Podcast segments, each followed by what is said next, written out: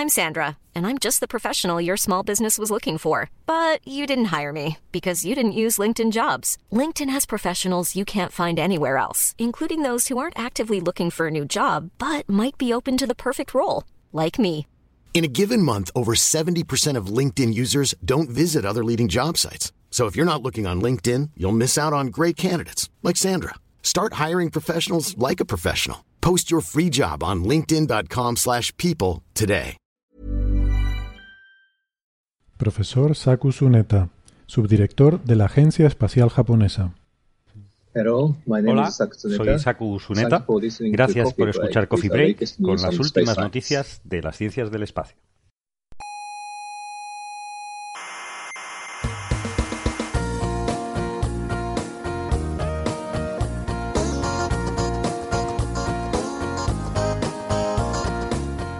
Aquí comienza Coffee Break, la tertulia semanal de la actualidad científica. ¿Sale Maruenda? No, Maruenda no. ¿Y el Ferreras? Tampoco. ¿Y el Eduardo Inda? No, no, ninguno de esos. Es otra cosa. ya- ya- Pues vaya birria tertulia. Paco, quita esto y ponlas esta noche.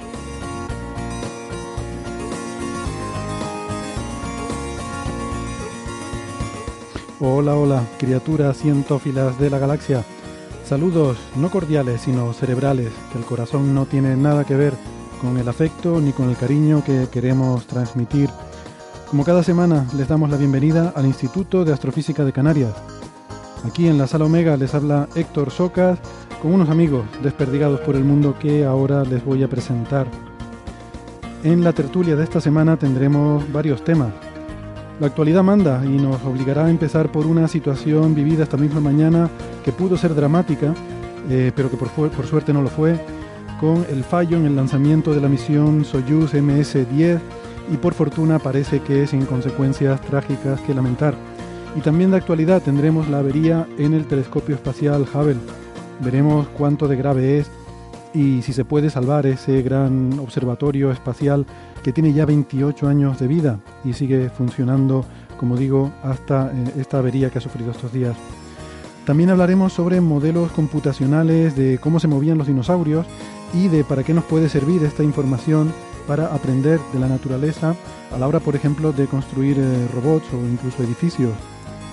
Y eh, moviéndonos ya a un plano más teórico, comentaremos cómo la detección de ondas gravitacionales nos da nuevas pistas sobre el número de dimensiones que tiene el universo. Así de flipante es esto.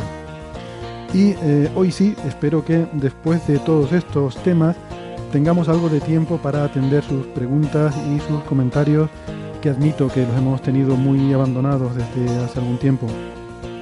Pero antes de todo eso, les recuerdo que nos pueden escuchar en internet, eh, en iVoox, en Apple Podcast, también en TuneIn y seguro que en otras plataformas similares. Les recordamos que eh, la mejor opción es suscribirse para que siempre tengan disponible nuestro último episodio en su móvil, que no les cuesta nada. Pueden eh, ver cómo suscribirse, por ejemplo, en nuestra página web, que es señalirruido.com, es decir, con ñ y todo, señalirruido.com. Ahí tienen, entre otras cosas, información sobre cómo se pueden suscribir. No olviden darle al botón de me gusta si les gusta nuestro programa.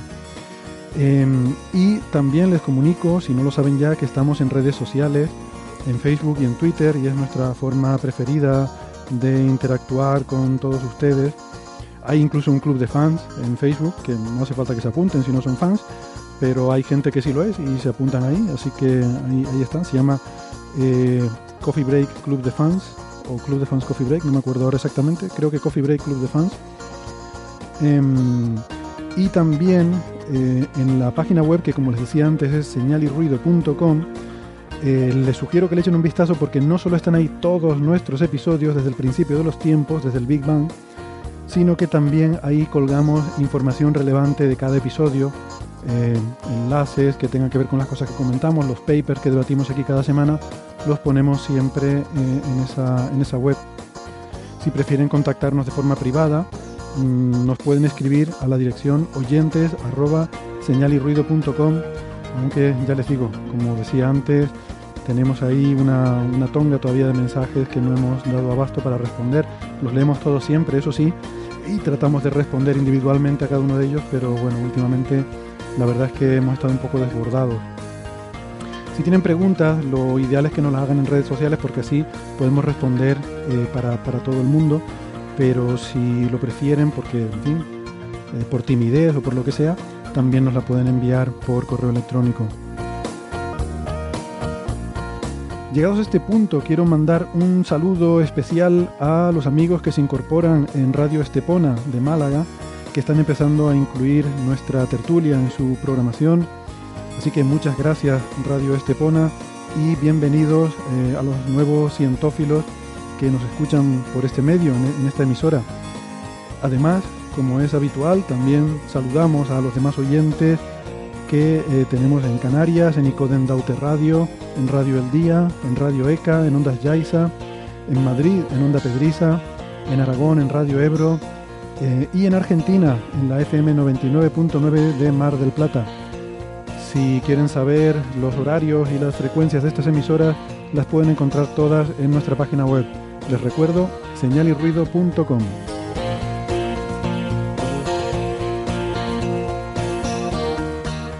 Pues como les decía hace un rato, estoy hoy muy bien acompañado, aunque hoy es virtualmente porque todos los contertulios los tenemos dispersos por el mundo.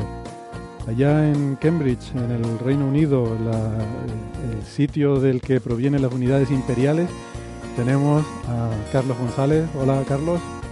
Hola, muy buenas, ¿qué tal? Eh, y en la capital de nuestro imperio, o por ahí cerca, porque no sé exactamente dónde está, Sara Robisco. Hola Sara. Hola, buenas tardes. Eh, ¿dón- ¿Por dónde andas? ¿Madrid? Pues estoy en Madrid, sí. Vale, pues, Cerquita de Madrid, un poquito a las afueras, pero pues no la capital del imperio porque eso era Toledo, pero, pero bueno, cerquita. Eh, y en Valencia tenemos a Alberto Aparici. Hola Alberto.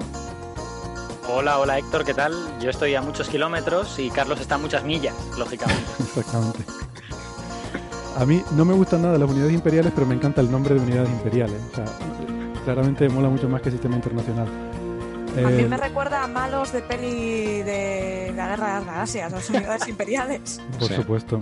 Que era, eh, a mí era lo que me gustaba. Todo era, era mucho más chulo en el lado imperial. Desde la estética de los uniformes, las naves, la forma de hablar, to- todo molaba mucho más. Eh, los twitters, el de Carlos es arroba carlosgnfd. Correcto. El de O puede Albert- que sea GFND, nadie lo sabe. Yo lo sé, es GNFD.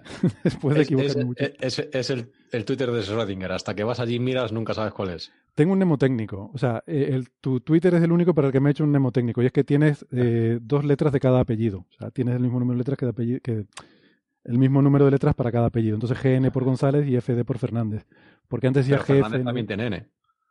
Vaya, me lo ha fastidiado. Bueno, pues venga. ahora ya no me voy a acordar. El próximo programa me voy a liar. Alberto es arroba ciencia brújula porque eh, es el, bueno, iba a decir el que hace la brújula de la ciencia, pero toda la ciencia de onda cero la lleva Alberto, ahora también con el programa de la mañana. Eh, tiene todas las brújulas, lleva todas las brújulas. todas las No, brújulas. todas las brújulas no, porque hay más brújulas. Hay brújula de la economía, hay brújula del deporte y eso no lo llevo yo. No, todas las brújulas no, pero toda la ciencia sí. Em, Sara es arroba Sara, ay, siempre, siempre tropiezo con la tuya. Es que- RC Eso es, Sí, ¿eh? RC83. exactamente. RC80i. Tres. 83. Es que con lo- los números prefiero no decirlos porque me da miedo equivocarme. Y el mío, como es tradicional, no lo voy a decir. Eh, el que tenga interés que lo busque. Que es nadie total, porque para qué. Bueno, Arroba un señor que pasaba por allí. exactamente. Bueno, em, antes que nada, tenemos una última hora. Eh, entonces, hay una, una noticia que salió esta mañana que creo que es importante y, y la quería comentar, pero como es una cosa de última hora que salió esta mañana, pues no hemos tenido tiempo de, de preparárnosla, entonces les, les pido disculpas, no la hemos podido, venimos con un- sin informarnos muy, muy bien de esta noticia. Al Eh, contrario que de todas las otras. eh, a eso iba. Que en esta, eh, o sea, digamos que esta noticia la vamos a dar como todas las demás, pero con esta tenemos excusa. ¿Vale? Y es que, bueno, no- nos reímos un poco, pero la cosa debió dar bastante miedo. Resulta que hubo un fallo en el despegue del cohete Soyuz de la misión MS-10 que iba a llevar tripulación eh, a la Estación Espacial Internacional, un astronauta estadounidense y uno ruso. eh, y hubo un fallo y bueno, tuvieron que hacer una, una, eyec- ¿cómo se dice? una eyección de emergencia y por suerte están bien, así que eh, pues no hay tragedias que lamentar. No sé si alguien ha tenido ocasión de leer algo sobre esto y lo quiere comentar. Por ejemplo, Alberto. Yo, mm, yo, sí que he leído un poquito. Eh, he visto que, vamos, no, no, no, creo que se sepa todavía cuál ha sido el fallo, pero parece que, que, el fallo ha estado en el lanzador, en lo que, lo que en inglés se llama el booster, o sea, lo el cohete, vamos, propiamente. Y hay una grabación en YouTube de toda la comunicación con el centro de control en el que en un momento dado los, los, dos astronautas dicen algo de failure, de que ha habido un fallo, y entonces en el centro de control les hacen una serie de preguntas eh, como muy rutinarias, ¿no? O sea, nadie, nadie entra en pánico ni nada por el estilo. Le dicen, F1 está encendido, y, los, y los astronautas... ¿Has tratado de apagar y encenderlo otra vez? Efectivamente. Y los astronautas les van contestando con cosas también como, como del diario de a bordo, ¿no? En plan, del fallo ha sido a las 11.42.37. Y F1 efectivamente está encendido. y entonces el centro de control les dice, pues entonces deberíais empezar el protocolo de, eh, de descenso balístico. Y ellos, vale, descenso balístico. o sea, es, es, todo como, joder, se ha estropeado, están a 100 o 200 kilómetros de altura y aquí todo el mundo se lo está tomando todo muy bien. Es alucinante. en ese sentido me ha gustado. Esta gente, pues voy a ver si veo esa grabación, porque me, me, parece, me parece alucinante. Esta gente están hechos de otra pasta, la verdad. De hecho, esa conversación que dices, así en ese tono tan neutro, me recuerda cuando hubo, no sé si recuerdan hace unos años, hubo una noticia eh, que no tiene nada que ver, aparte del tono de la conversación, eh, en la que un avión de pasajeros tuvo que hacer un aterrizaje, bueno, un amerizaje, no sé, un arriosaje de emergencia en el río Hudson de Nueva York, porque se topó con una bandada de aves eh, y se produjo una avería en un motor. Y entonces el, piloto, que era un piloto muy experimentado, tuvo que, eh, o se, le ocurrió, porque se le ocurrió al piloto, posar el avión sobre el río y pues gracias a eso se salvó todo el mundo, ¿no? Y entonces se pusieron las conversaciones del piloto con la torre de control y es increíble eh, cómo el tío está hablando y dice, no, el motor ha fallado, no sé qué. Bueno, el, el otro motor ha fallado, pero con una tranquilidad tremenda. Dice, no tengo motores, estoy planeando aquí como un pájaro y tan tranquilo. Y entonces le dice el, de la torre de control, estaba más nervioso, además era una persona más joven, se notaba por la voz, y se notaba más nervioso el de la torre de control. Estoy buscando aeropuertos por la zona, a ver, ¿dónde te podemos buscar un aeropuerto, una pista? Y dice, no, no, voy al río Hudson. Y el de la torre de control pregunta, eh, perdón, vuelo no sé qué, repita, por favor. Dice, voy al río Hudson. Con total tranquilidad. Es increíble. Y me, no sé, eso que describes, Alberto, me recuerda un poco a esa situación. Bueno, esa, esa historia, además, eh, que sepan los oyentes, por si les interesa, que tiene una película que se estrenó hace un par de años. Ahora lo que pasa es que no me acuerdo cómo se llama, pero el director es Clint Eastwood y sale Tom Hanks. Tom Hanks es el, es el piloto del avión. Uh -huh. ¿Cómo se llama? Eh, Ah, Lo que pasa es, es que... el nombre del piloto, es el nombre del piloto, la, la, el nombre de la película, pero no, no recuerdo cuál es. Sally. ¿Cómo? Sally. Sally. No. No, no es Sally, la del héroe del Hudson. ¿Cómo, cómo se escribe? S-U-L-L-I-Y, perdón. No, no vale. es. Pues, pero, no lo sé. pero, bueno, a ver, va, ese, ese será, será, el título original. En España probablemente será traducido como Aterrizar es muy duro o algo así. Bueno, la, la, cuestión, la cuestión es que es una película muy chula que además el centro de la película no es el propio incidente, que es solo al principio, sino que es eh, todo el proceso que se inicia luego de qué pasa cuando eso sucede en una compañía aérea.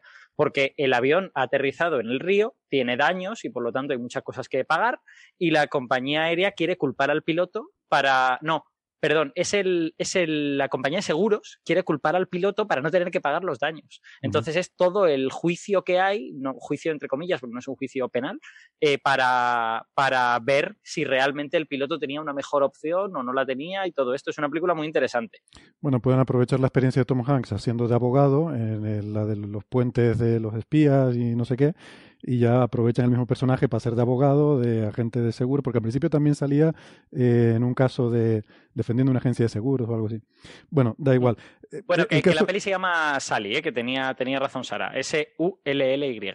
Vale, eh, lo que pasa es que esta situación en una peli no, no impresionaría nada porque es lo habitual en las películas. Quiero decir, en las películas es muy normal que ante una situación de emergencia los protagonistas mantengan la calma como si tal cosa, eh, que es lo que siempre nos llama la atención de las películas, ¿no? Que en la vida real no es así lo llamativo de estas situaciones, tanto la del el caso del avión en el río como el caso este de, de, de, esta emergencia en el lanzamiento de la Soyuz, es que efectivamente en la realidad se actúe de esa forma, ¿no? Eso es lo que, lo que es muy, muy llamativo. Bueno, yo creo que eso demuestra que son profesionales, ¿no? Y que es gente entrenada para y concienciada para no entrar en pánico, ¿no? Porque si entran en pánico se mueren, básicamente. Sí.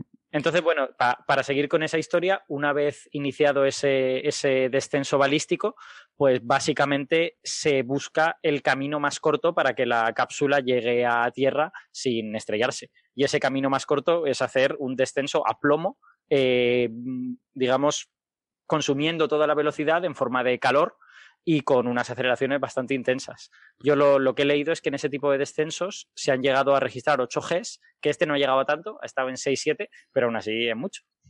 Sí, porque mm, eso, descenso balístico es una expresión que oirán mucho los oyentes o leerán mucho cuando lean sobre esta noticia. Quiere decir justo eso, que caes sin propulsión, sino sencillamente por tu propio peso, pero no es una caída libre porque luego estás rozando con la atmósfera que te está frenando y luego creo que al final hay paracaídas también, o sea que las desaceleraciones son brutales. Eh, yo vi una historia también de hace algún tiempo eh, de un, suceso parecido en el que el astronauta narraba la experiencia eh, como algo realmente aterrador, en el que durante 20 minutos decía que habían estado sometidos a unas aceleraciones de hasta 8G que decía que, que, vamos, que es que se había mareado, que, que, que, no sabía dónde era arriba abajo y que tenía ganas de vomitar. Digo, pero vamos a ver, yo 20 minutos a 8G y dice, me he mareado. yo es que estoy 10 segundos a 1G y ya me desmayo. O sea, que yo no tendría ese problema.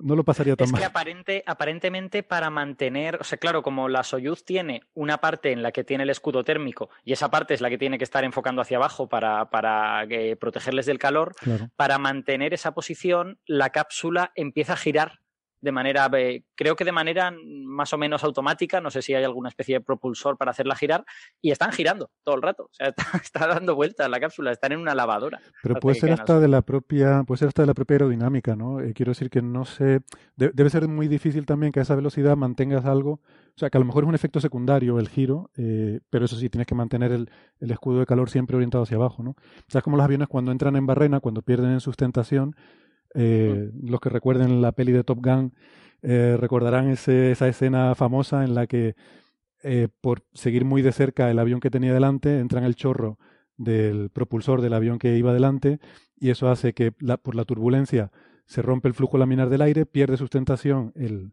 el avión de los protagonistas en el que iba Tom Cruise y al perder sustentación el avión cae, pero no cae en picado, ¿no? Eh, por la aerodinámica y la forma que tienen y demás, no sé exactamente cuál es el mecanismo, pero lo habitual es que los aviones, por lo menos los aviones de combate, que es donde se ve esta situación, hacen, eh, caen dando vueltas muy rápidamente, ¿no? Entran en lo que se llama en, barrena, que además tiene el peligro de que por esa, ese giro tan rápido los pilotos se desmayan, pierden el conocimiento y entonces no pueden pues tomar, eh, no sé, acciones evasivas o eyectar o este tipo de cosas. Y es parte del peligro. Pero bueno, estamos... Yo, yo, no sé, yo no sé mucho de aerodinámica y de todas estas cosas y seguramente Daniel Marín nos reñirá si, si escucha este capítulo por no, por no saberlo bien, pero tengo la sensación yo, yo espero que, Daniel Marín no nos esté escuchando, pero bueno. eh, tengo, tengo la sensación de que la cápsula Soyuz eh, puede caer de varias maneras diferentes y que si cae de la manera controlada, entre comillas, tiene una cierta sustentación. Entonces tarda más en caer y está sometido a menos Gs. Mientras que cuando cae en modo balístico eh, tiene prácticamente ninguna sustentación o muy poca y, por eso está sometida a más Gs. Entonces no estoy muy seguro cómo harán eso para que la misma geometría pueda caer de dos maneras diferentes, ¿no? debe de, no, claro, como no sé nada de aerodinámica, no ni idea, pero, pero se puede hacer, al parecer. Pues bueno, el incidente ocurrió, eh, como les decía, esta mañana. Y mm, eh, no estoy seguro si fue el, de, sí, el despegue. Eh, fue a las 8.47 tiempo eh, Greenwich Meridian Time, hora del meridiano de Greenwich.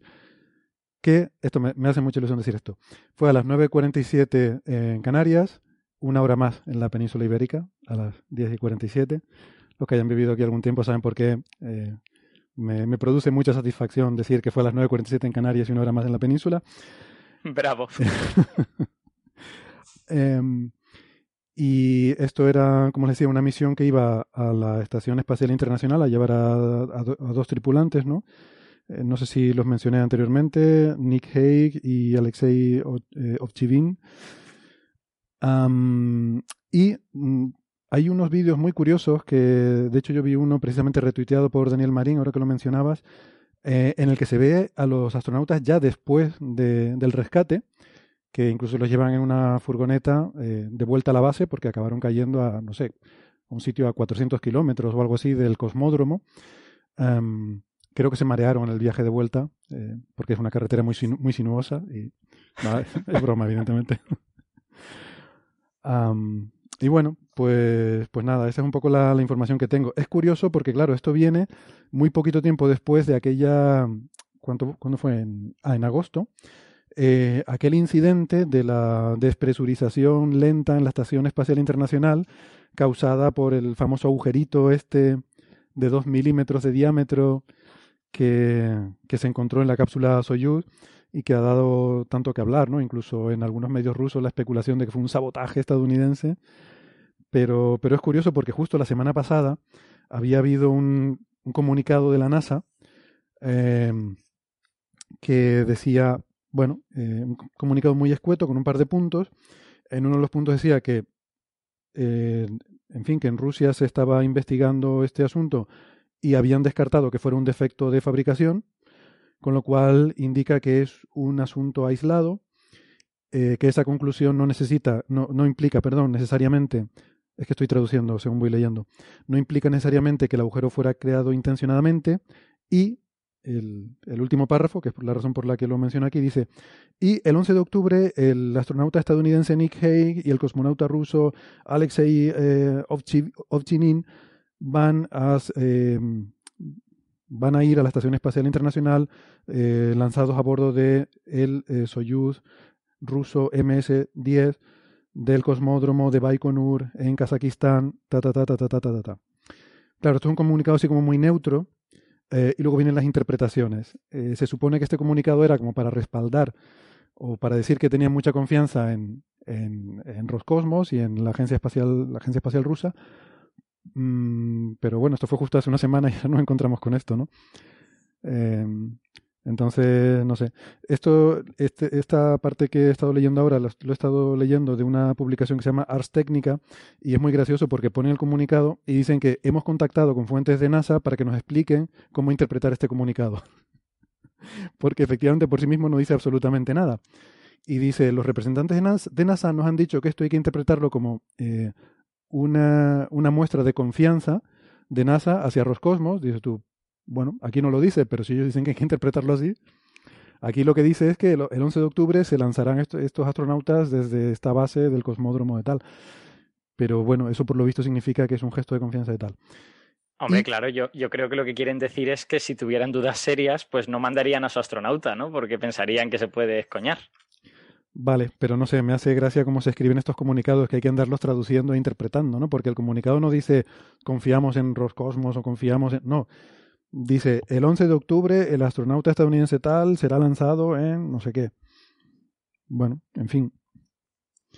Em, Bueno, de todas maneras también hemos de dejar claro que el- esos dos fallos han sido en sitios diferentes, porque lo que, lo que ha fallado esta mañana es el, es el booster, el, el cohete, cohete. mientras que lo que tenía el problema la otra vez era una parte de la cápsula, con lo que en principio, incluso aunque creyésemos que todo lo que hacen los rusos está mal hecho, que yo personalmente no lo creo, no, eh, pues, pues has- han fallado dos cosas distintas, ¿no? O sea que no es una repetición del mismo fallo en absoluto. exactamente. No, y hay que tener en cuenta también una cosa, que cuántos años llevan lanzándose a Soyuz y cuántas veces han fallado. Sí. Poquitas. Poquitas, claro. La Me es parece que son ya eh, más de 40, ¿no? Entiendo. Más de 40 años lanzando cápsulas Soyuz. Ujú. Bueno, el, el problema es que, mm, claro, eh, estas, estos cohetes son los que estaban utilizándose para llevar personal, eh, para llevar tripulación a la Estación Espacial Internacional. Esto ahora abre un interrogante sobre qué es lo que va a pasar en el futuro, cómo se van a hacer las rotaciones de la tripulación, se va a seguir manteniendo, porque ya de por sí hay también bastantes dudas sobre cuál debe ser el papel de la Estación Espacial Internacional o incluso si se debe seguir manteniendo. Entonces me imagino que todo esto lo que va a hacer es, digamos, hacer que, que sea más turbulento todavía el, todo el ambiente que rodea estas discusiones, ¿no? Sobre cómo tiene que ser el futuro eh, tanto de la estación espacial como de, cómo debe ser su, el suministro.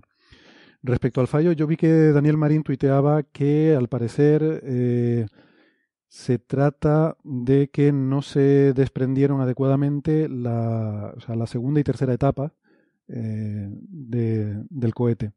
Entonces, vamos, no lo sé, solamente he visto ese tweet, no, no conozco los detalles.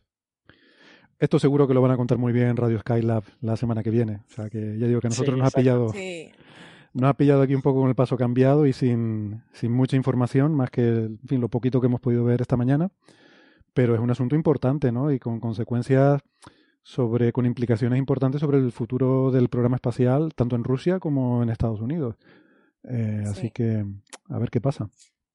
De todas maneras, en eso, en eso que tú has mencionado, de que este tipo de cosas pudiera arrojar alguna duda sobre el futuro de la Estación Espacial Internacional, eh, yo tengo que decir que esta era la historia, era una historia anunciada, ¿no? O sea, es decir, en el momento en el que los únicos que pueden subir a la estación espacial son los rusos, pues quedas a merced de que si hay alguna sombra de duda sobre el sistema ruso, pues la propia estación espacial está, está en duda también.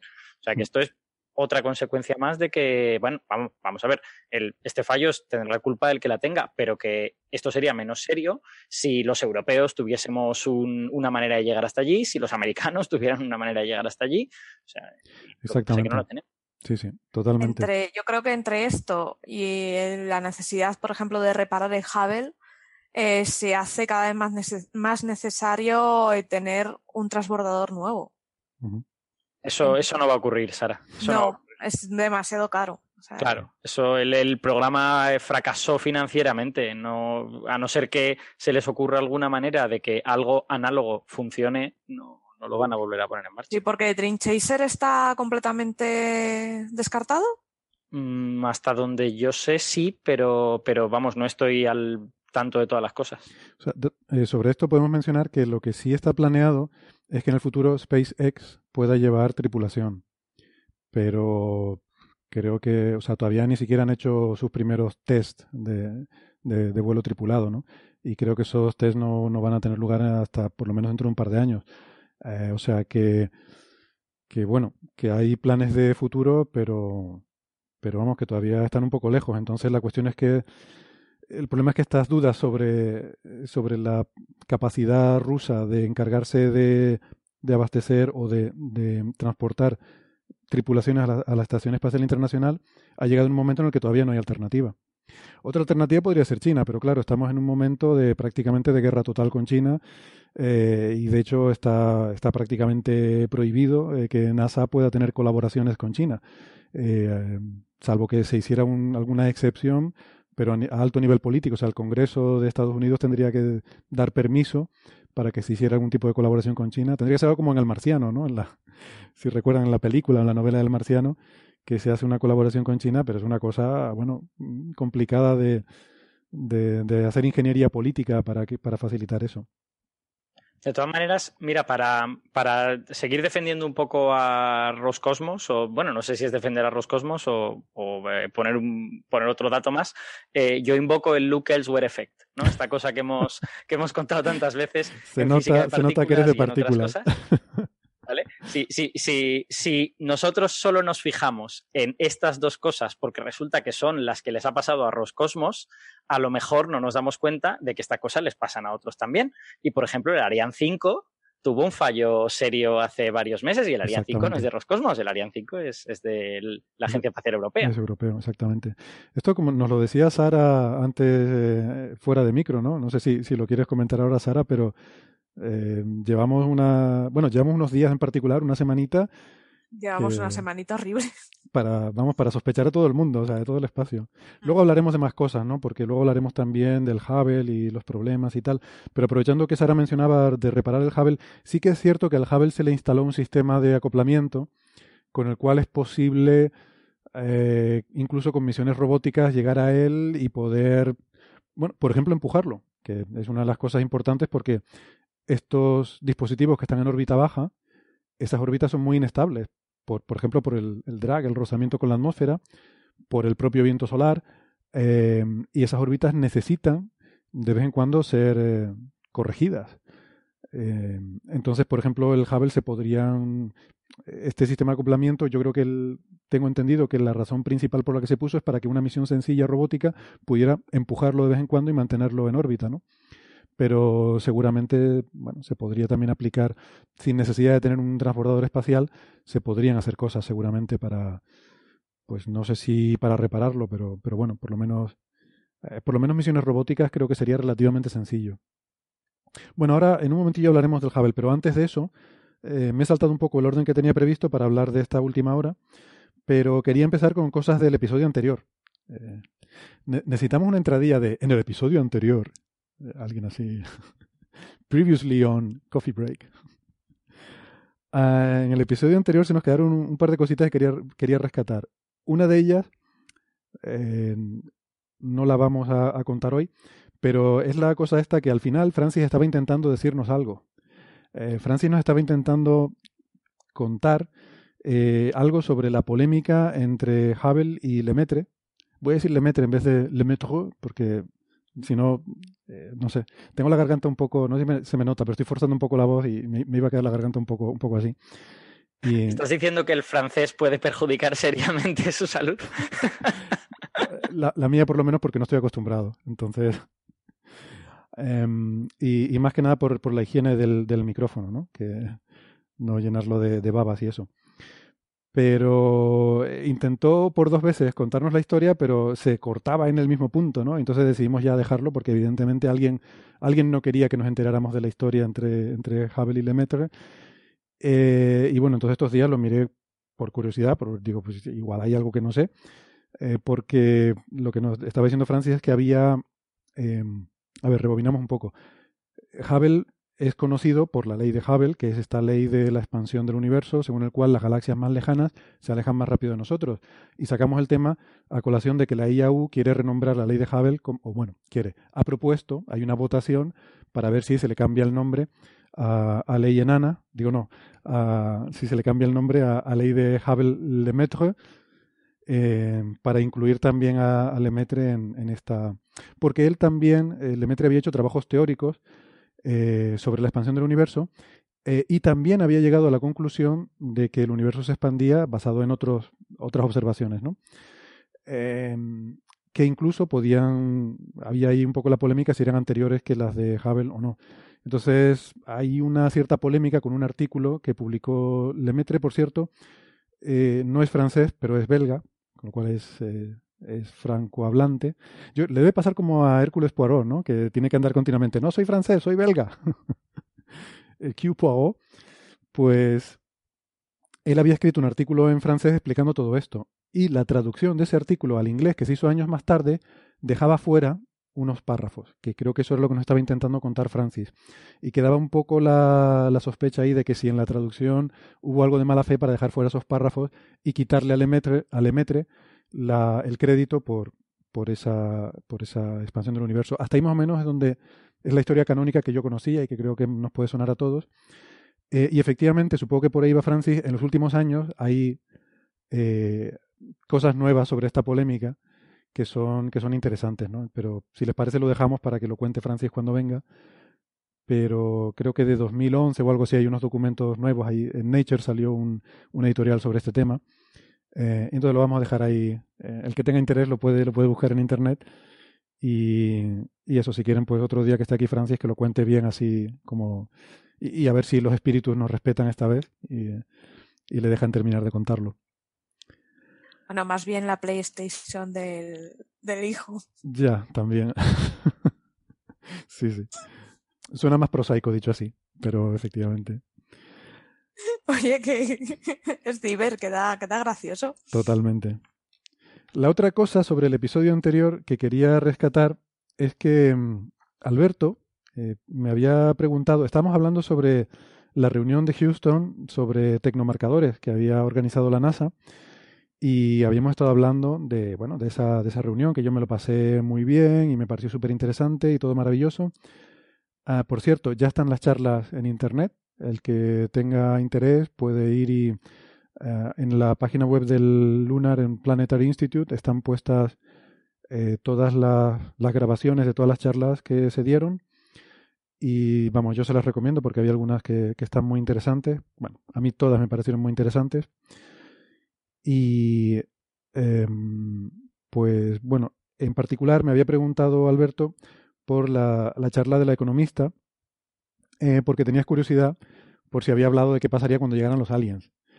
Y entonces, bueno, te empecé a explicar que no, que no había hablado de eso, que había hablado de otras cosas, y como siempre nos dispersamos, eh, nos pusimos a hablar de muchas otras cosas, y, no te dije lo que era tu pregunta original, eh, porque el, qué pasaría, la repercusión socioeconómica de la llegada de los aliens, no la contó la economista, pero sí que habló de ella la antropóloga, que también la mencionamos, Catherine Denning, uh, sí que dio una charla breve mm, de cinco minutos sobre el impacto sociocultural de, del contacto con civilizaciones extraterrestres. Y dijo una cosa muy interesante, que es que mm, los organismos financieros internacionales, tipo Banco Mundial, Fondo Monetario Internacional, etcétera, eh, trabajan con unas cosas que llaman, ellos llaman X factors, factores X, que son cosas así como muy eh, improbables que, ocurran este año, pero que son cosas que potencialmente podrían alterar el ecosistema económico mm, en formas que no son predecibles, ¿no? Entonces, pues a mí me sorprendió mucho, yo no sabía eso. Y, es cierto, eh, hay, existen estas cosas que llaman factores X, um, y estuve mirándolos en internet el, el, Foro Económico Mundial, que es una organización que, como dice su lema, comprometidos con mejorar el estado del mundo, pues hace un informe anual sobre riesgos globales. Um, y pues lo, lo, estuvimos viendo, ¿verdad, Alberto? Que hay unos factores X que consideran, y no solo están sí. entre ellos, no la invasión alienígena, pero sí que incluye entre estos factores el, el impacto de un contacto con civilizaciones extraterrestres, además de otras muchas cosas. Eh, yo me lo estuve mirando y me pareció fascinante todo esto de los factores X. Creo que tú también lo miraste, ¿no?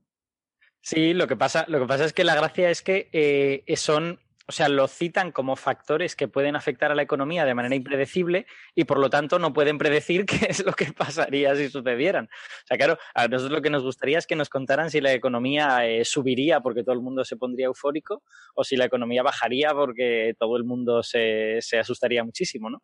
Y lo que dicen bueno, hacen, hacen, digamos, una evaluación de cosas y respecto al descubrimiento de vida extraterrestre, pues esencialmente dicen que eh, posiblemente llevaría a una cierta emoción respecto a esta posibilidad.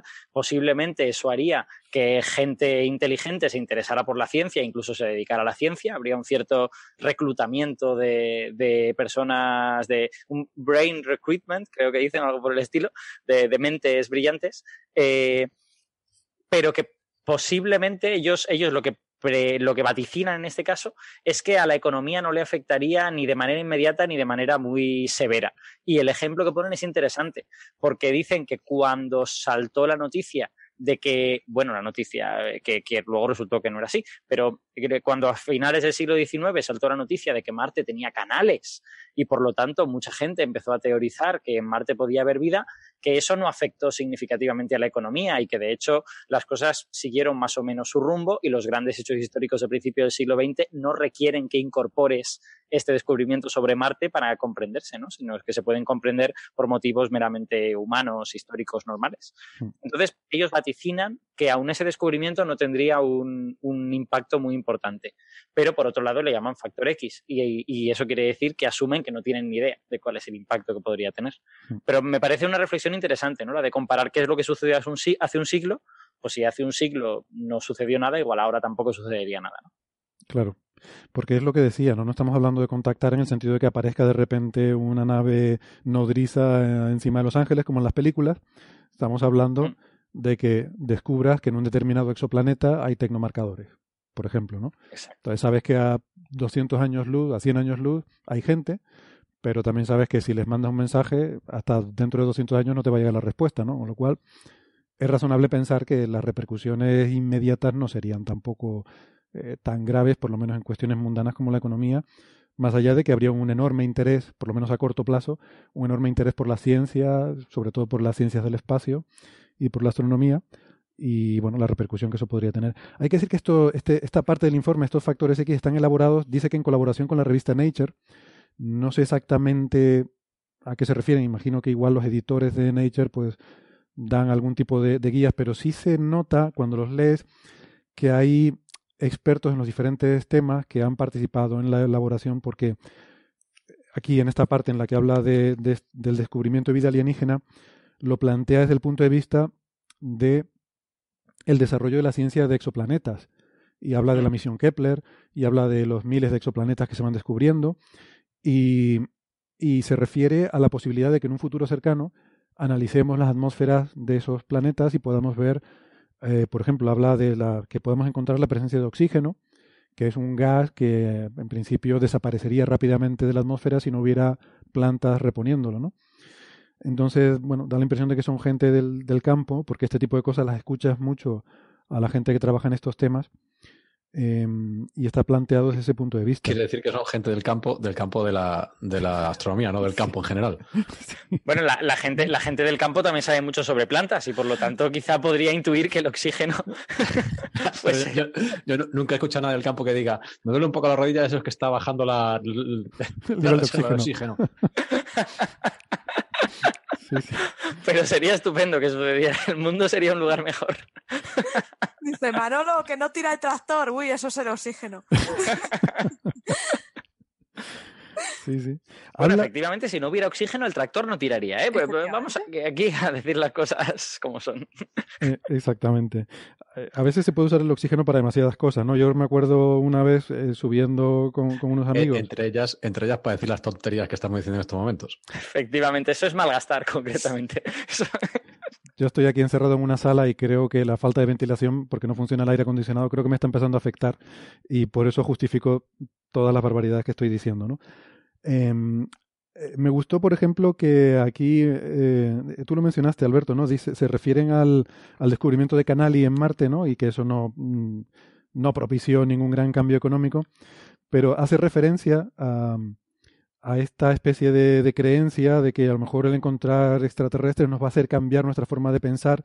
Y dicen que casi que no, ¿no? Por ejemplo, dice la creencia de que la humanidad no estaba sola eh, no hizo mucho para, mm, para propiciar una era de hermandad y armonía mm, mundial sino que más bien eh, pues acabamos teniendo cosas como la, la, Primera Guerra Mundial en 1914, ¿no? al poco de, esto.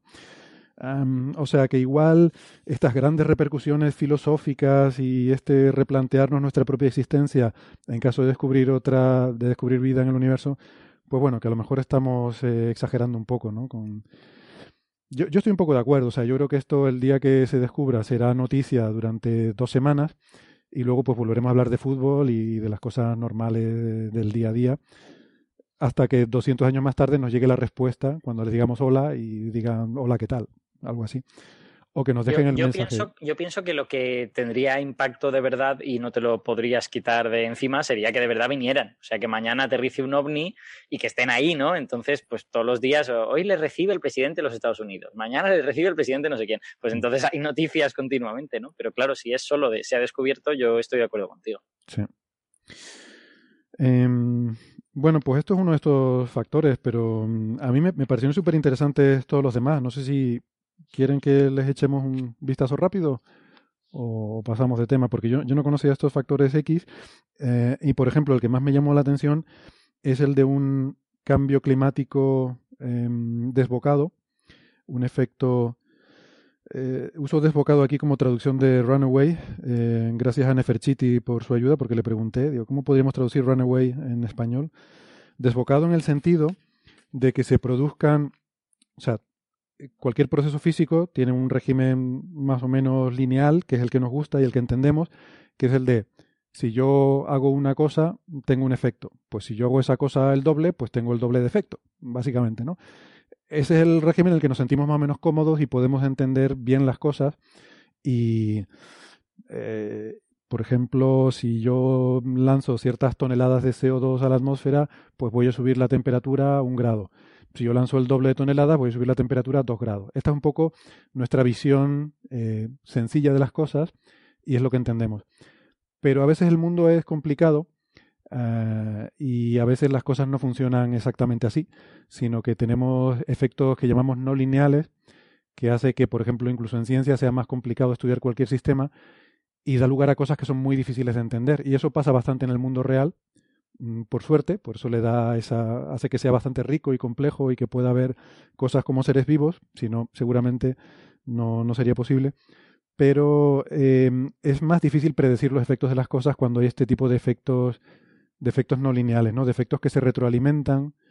Este es otro palabra, feedback, se suele traducir por retroalimentar, que es una palabra que no me gusta, pero bueno. Se producen em, efectos de acoplamiento, ¿no? Entre diferentes factores. Y esto pasa con el clima, ¿no? Hay una serie de factores que están acoplados unos a otros y que pueden dar lugar a círculos viciosos. Por ejemplo, el más conocido es el, retorno entre hielo y albedo. Albedo es cuánta luz solar tú reflejas al espacio. Eh, un planeta recibe radiación de su estrella, una parte la absorbe y hace que se caliente, y otra parte es reflejada y la devuelves. Entonces la temperatura de un planeta es un equilibrio entre cuánta radiación está recibiendo y cuánta está emitiendo. Ese es un poco el juego. La cantidad de luz que tú reflejas, en el caso de la Tierra, depende mucho del hielo y de las nubes, porque son cosas blancas, y no es casualidad, las cosas blancas son blancas porque reflejan básicamente toda la luz que les llega. El hielo es como un espejo, refleja muchísima luz. Entonces, eh, un efecto del calentamiento es que se derrite el hielo, el hielo se convierte en agua líquida, y eso tiene un efecto de reducir el albedo, es decir, reflejamos menos luz. Al reflejar menos luz, absorbemos más luz y eso genera un mayor calentamiento. Al calentarse más, se derrite más hielo, con lo cual esto genera un círculo vicioso, ¿no? Son dos efectos que se combinan, cada uno de ellos potencia al otro, y al potenciarse el otro, a su vez combina el primero, eh, potencia el primero. Estos son estos efectos, digamos, desbocados, ¿no? Que pueden dar lugar a que un pequeño cambio en las condiciones dé lugar a un gran cambio en el sistema. Pero hay otros, eh, hay otros posibles factores. Entonces, claro, los científicos que estudian esto hacen simulaciones y tratan de predecir cómo son esos efectos. Pero estas predicciones son muy inciertas, por eso se ven diferentes, por eso hay debates, hay discusiones, em, y por eso los negacionistas dicen, ah, es que no tienen ni idea. Es cierto que el, el, asunto es complejo, ¿no? Pero el no tener ni idea está a otro nivel, está al nivel de en qué punto están estos puntos críticos en el cual si tú los pasas se producen estos acoplamientos, se producen estos efectos desbocados. Y esta parte me pareció muy interesante, esta parte de la discusión, porque no sabemos, estos son otros factores X, no sabemos dónde están esos, lo que llaman tripping points, eh, estos puntos críticos, y no sabemos hasta qué punto el pasar uno de esos puntos críticos, mmm, dónde te mueve el equilibrio, ¿no? cuál es el siguiente punto al que te lleva. Y no sabemos cuáles son los efectos que esto tendría sobre la economía pensamos que en general serán negativos, porque cambios en el ecosistema suelen, suelen ser negativos porque tú ya te has adaptado al ecosistema actual. Lo cual no quiere decir que no haya gente siempre a la que le venga bien algunos cambios, pero. Pero luego plantea aquí otra cosa que me llamó más todavía la atención, que es el hecho de que. Um, de que se puedan hacer proyectos de geoingeniería para intentar lidiar con estos asuntos, ¿no? Lo que pasa es que este es otro, este es otro factor X aparte. Um... Sí, yo, yo de hecho, el, el, que acabas de citar de un cambio climático fuera de control o desbocado, eh, a mí me parece de, de, todos los factores X que se citan en, en, la página, no son muchos, son 5 o 6, eh, me parece el más realista. O sea, porque creo que efectivamente estamos viviendo un momento en el que estamos haciendo cosas con el clima y puede pasar eso. Eh, el descubrimiento de vida extraterrestre, pues es como por imaginar alguna cosa, ¿no? O sea, eh, eh, mientras que este es una cosa que tenemos relativamente cerca. En general, eh, bueno, yo creo que son mitad y mitad. A mí la mitad de los factores X que citan me, me resultan interesantes. Diría, esto puede pasar y creo que es interesante. Y los otros me parecen un poco especulativos, en plan de, bueno, esto podría pasar y a alguien le ha parecido que sería interesante hablar de ello, pero también podríamos haber hablado de otras cosas. Sí.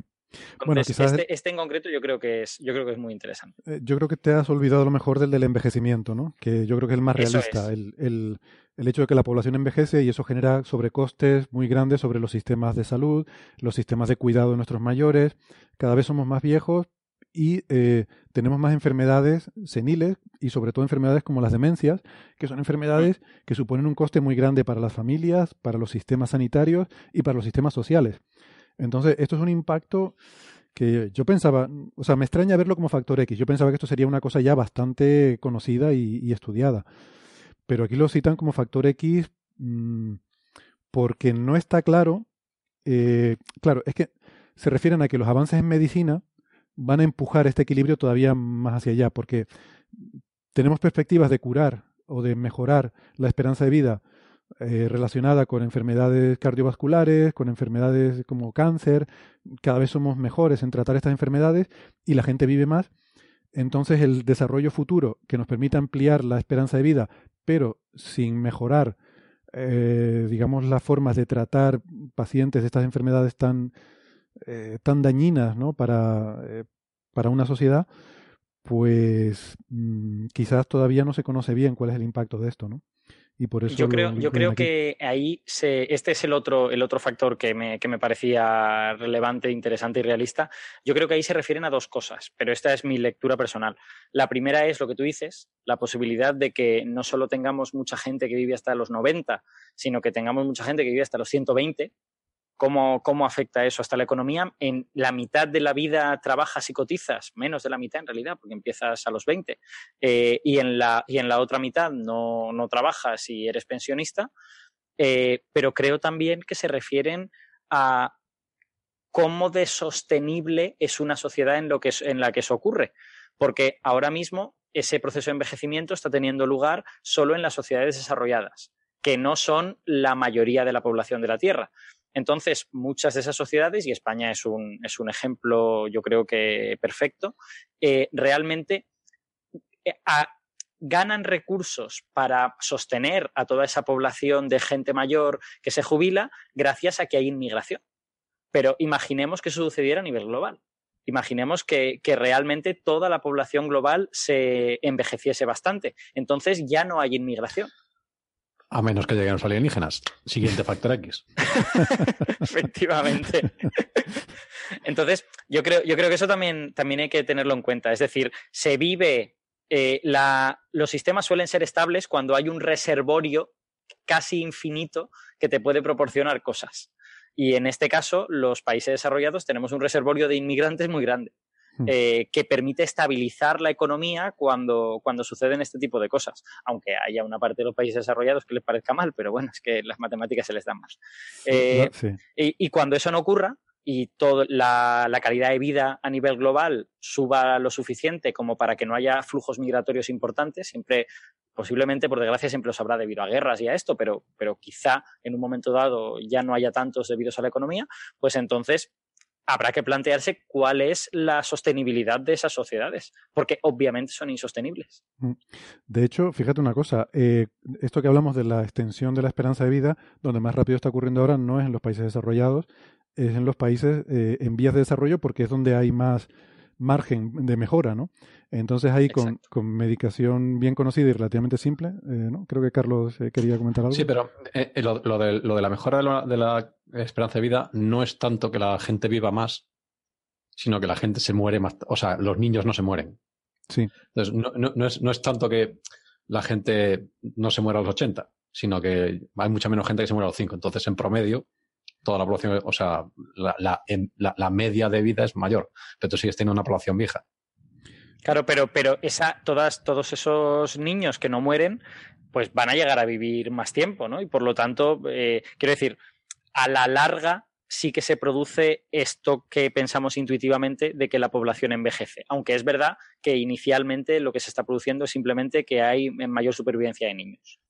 Sí, o sea, yo tengo la impresión de que en, eh, o sea, en, los países eh, en vías de desarrollo, efectivamente, ¿no? Lo que dice, lo que, lo que dice Carlos es verdad. La, eh, sobreviven muchos más niños porque hay antibióticos, porque hay vacunas, porque hay este tipo de cosas que hay gente en los países desarrollados que no les gusta, pero en los países eh, subdesarrollados eso está salvando muchos niños. Em, pero también yo creo que la pirámide poblacional también está cambiando porque ahora también empiezan a tener acceso a fármacos que o a tratamientos médicos básicos que, hombre, a lo mejor no, no te permiten vivir tanto como, como en los países donde tienes una sanidad desarrollada, pero que ya tampoco es como vivir en la selva. Aquí ya la gente a lo mejor puede llegar a los 60 años, por ejemplo, ¿no? Eh, no digamos a lo mejor a los 90, pero, pero por lo menos a los 60 puedan llegar con cierta, o, con cierta probabilidad alta. em, de, porque simplemente enfermedades que, que hoy en día son muy tratables, con fármacos muy baratos, ya empiezan a, esos fármacos empiezan a llegar ya a- al tercer mundo, ¿no? ¿Por qué decimos el tercer mundo? Siempre me he preguntado cuál es el segundo. Eh, nunca he entendido muy bien la diferencia esa. Pero- Teruel. Joder. Pero, Eh, yo, Pero yo ex- tengo existe. la sensación. eh, yo- yo tengo- ¿Alguien, ¿alguien lo ha tengo la visto? yo que, Teruel también existe, entonces yo siempre ¿Seguro? pensé que el segundo mundo era, era Teruel. yo que soy muy empirista, yo, yo no sé si... Bueno, va, si tú lo dices, te creo. ¿Tú has estado alguna vez? ¿Lo, lo has visto? No De sé. pasada, de pasada nada más. Bueno, bueno. Yo he estado en Teruel y tiene una arquitectura mudéjar muy bonita, debo decir, y además se come muy bien. O sea que recomiendo que la gente lo descubra. Eh, yo no lo sé, pero yo creo que los países del segundo mundo, eh, no estoy muy seguro si se refieren a países. eh, yo siempre he tenido esta duda de si primer, segundo y tercer mundo se refiere a los sectores de producción y por lo tanto en el tercer mundo predomina el sector primario, en el segundo la industria y en el tercero los servicios, y en el primero los servicios, que es algo que podría ser, o más bien el segundo mundo es eh, países en vías de desarrollo. A mí, a mí me suena, me suena que es eso. O sea, tienes el primer mundo que es lo- el, el mundo desarrollado, segundo mundo que es países en desarrollo, es Brasil, por ejemplo, Eso es. y tienes tercer mundo que son países que todavía. Y luego, está- pues eso, eh, el- África del Sur, el cuerno de África, cosas así. Exacto. O sea, ah, no, no, no Sudáfrica, sino el. Exacto. África. Subsahariana. Suráfrica sería eh, segundo mundo, Segundo ¿no? mundo, Sí, con esa clasificación. Bueno, Sudáfrica, no sé si decirte primer mundo. Bueno, eso ya, no sé, habría que ponerse a mirar. No, hay los bolsas, criterios. hay bolsas de pobreza muy severas en Sudáfrica, ¿eh? Y, y, Bueno, vamos, y en, y Estados, y en. Estados Unidos. Os vais a reír un montón. Pero estoy buscando de dónde viene esto de primer mundo, segundo mundo y tercer mundo. Y hace referencia, por ejemplo, el primer mundo hace referencia a los países que han logrado un nivel muy alto de desarrollo humano, ¿vale? Esto bien, pero este término se acuñó en la Guerra Fría para eh, referirse a los Estados Unidos y a sus estados aliados. Entonces, el primer mundo sería eh, los países aliados durante la Segunda Guerra Mundial y los países afines a ellos. El segundo mundo son los países socialistas y sus aliados. Y el tercer mundo son aquellos países que no están claramente aliados con ninguno de los bloques anteriores. Anda ya, o sea que es una denominación puramente política, qué barbaridad. Curioso. Tremendo. Yo me acabo de quedar así. ¿Cómo Bueno, está el tema? Bueno, pues, pues nada. pues está bien. Pues va- parece que somos, somos aliados de Estados Unidos. bueno, que en realidad lo somos. Que en realidad lo somos. Salvo Teruel. Que Teruel, como todo el mundo sabe, es aliado de Sauron y sus. y sus. Sus minions, minions. Aprovechamos para saludar al gato de Sara, que acaba de hacer aparición. Hola. Sí. Es un habitual y a de- todos los oyentes de Teruel contra, que- contra los que yo no tengo nada en particular. no tengo nada en contra de Teruel. No me, De manden hecho- amenazas, no me manden amenazas de muerte, por favor. Insisto que el jamón de Teruel está muy rico. Yo, yo, en fin, eh, tengo una, una estudiante de doctorado en mi despacho que me va a crujir ahora cuando, cuando salga de, de aquí. Bueno, cuando salga no, cuando escuche el programa. Em, voy a cogerme unos días libres, me parece, o a pedir venir eh, con escolta al IAC. Em, ¿Por qué es de Teruel? eh, por ahí cerca, sí. Voy Hombre, a... podría ser peor. Podría ser de Soria. Entonces, claro, si en Soria no hay nadie, pues tampoco podría ser. Es bueno, es, esta sería otra discusión, pero es que precisamente es ese triángulo, ¿no? Es Soria, Guadalajara, Teruel, son esos, esos el lugares con Sí, el Triángulo de las Bermudas, ahí no hay nadie. muy poca población, relativamente desconocidos y sin embargo con una naturaleza maravillosa, ¿eh? Súper, Sí. súper bonita. Bueno, el norte de Guadalajara, toda esa frontera con Soria es una pasada. Bueno, por acabar entonces con este tema, eh, los factores X estos, por, por nombrarlos simplemente, son el que hablamos del cambio climático galopante, el ah, eh, aumento cognitivo significativo, que esto es una de las ideas de hoy a la que se refería Alberto, que es básicamente que podamos desarrollar medicamentos o formas artificiales de expandir las capacidades cognitivas humanas. Con lo cual a la gente no le puede vender cualquier mierda y ya la economía se va a la leche. Exactamente. Eso sería desastroso. que la gente pudiera pensar sería, sería desastroso para la economía. O sea, este debe ser el primer contexto en el que veo que el hipótesis de contacto con una civilización inteligente no es la mayoría de olla posible. Mm. Curioso. Bueno, luego está eh, desarrollos de ge- geoingeniería rogue, ¿cómo sería? Rebelde, eh, de geoingeniería. Bueno, que alguien, un estado por su cuenta malvado o un supermillonario malvado pueda por su propia cuenta y riesgo decidir acometer un proyecto de geoingeniería que nos afecte a todos, que esto me pareció bastante interesante, porque de hecho... A mí, a- a- a mí, sin embargo, me parece una ida de olla bastante importante. No, No, no, pero el, el fracking, el fracking es lo que es. sí. por ejemplo... Y piensa en Pero Elon eso no- Musk con un mal viaje de ácido. Pero el fracking, el fracking no es rogue. El fracking lo, lo toleran, incluso lo impulsan los Sí. estados, así que de rogue no tiene nada. Eso Bueno, es, si acaso habla- es una cagada, pero lo hacemos nosotros. Pero habla de rogue states, quiero decir, de, de estados, o sea, de estados que hagan cosas. La cuestión es que el fracking tú lo haces en tu propio estado y te fastidias tú, eh, como estado. La cuestión es que, bueno, aquí habla de la posibilidad de que algún estado pueda acometer acciones de geoingeniería que puedan afectar a otros, ¿no? Al, al mundo en general. Y claro, yo, yo pensaba que eso era algo que estábamos muy lejos, pero, pero no lo estamos tanto. Aquí habla, por ejemplo, de para el cambio climático que hablábamos antes, ¿no? Quizás el, proyecto de geoingeniería más mm, plausible sería el de eh, sembrar la atmósfera con compuestos que reflejen luz solar para aliviar el cambio climático. Esto es una cosa que es perfectamente factible. Eh, se podría hacer hoy en día. Pasa, no lo hacemos por estamos todavía debatiendo las implicaciones éticas, morales, los problemas, efectos secundarios que podrían surgir, pero si mañana queremos enfriar el planeta a 3 grados, podemos hacerlo. Eh, lo que yo no sabía es que esto está muy cuantificado. Eh, por ejemplo, con una flota de aviones y un coste de mil o dos mil millones de dólares anuales, en teoría se podría, eh, sembrando sulfatos en la atmósfera, se podría compensar la mitad de nuestras emisiones de, de efecto invernadero. Por mil, dos mil millones de dólares, que no es nada. O sea, a escala global, mil, dos mil millones de dólares es nada. Ah, esto se podría hacer. Mm, Y está estudiado. Podría Puedo- seguir metiendo mi coche en Madrid. ¡Wow! Exactamente. O sea, para Elon Musk, por ejemplo, esto sería totalmente factible. O sea, si un día le da para cambiar el, el mundo, en vez de hacer baterías, le da por sembrar sulfatos en la estratosfera, podría hacerlo. Eh, Además, Iker Jiménez sería muy feliz porque habría chemtrails de verdad. sería, esto sería en chemtrails de verdad, efectivamente, pero no para que no llueva, sino para que no haga tanto sol. que bueno, eh, bueno. Pero claro, eh, en fin, luego esto tendría consecuencias locales, o sea, habría, habría quien le, le viene mejor, le viene peor, este tipo de cosas, ¿no? Entonces, ¿quién se Yo, hace- Sí. yo si, te, si te parece, voy a, voy a eh, exponer mi contraargumento por el cual me parece que esto es una exageración, eh, que es el Es- siguiente. perdona, ¿es breve? Eh, bueno, más o menos, pero si quieres hacemos eh, la pausa ya. Sí, entonces si no es breve vamos a hacer una cosa. Mm, Vamos a hacer ya la desconexión eh, con los amigos que nos escuchan por la radio. Ha sido un placer estar con todas ustedes.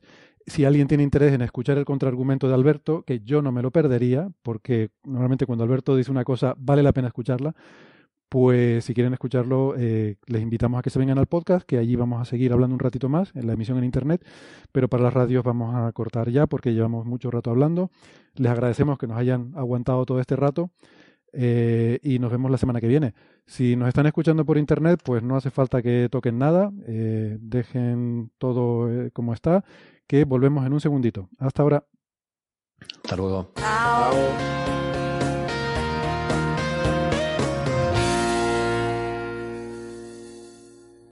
Dale, Alberto.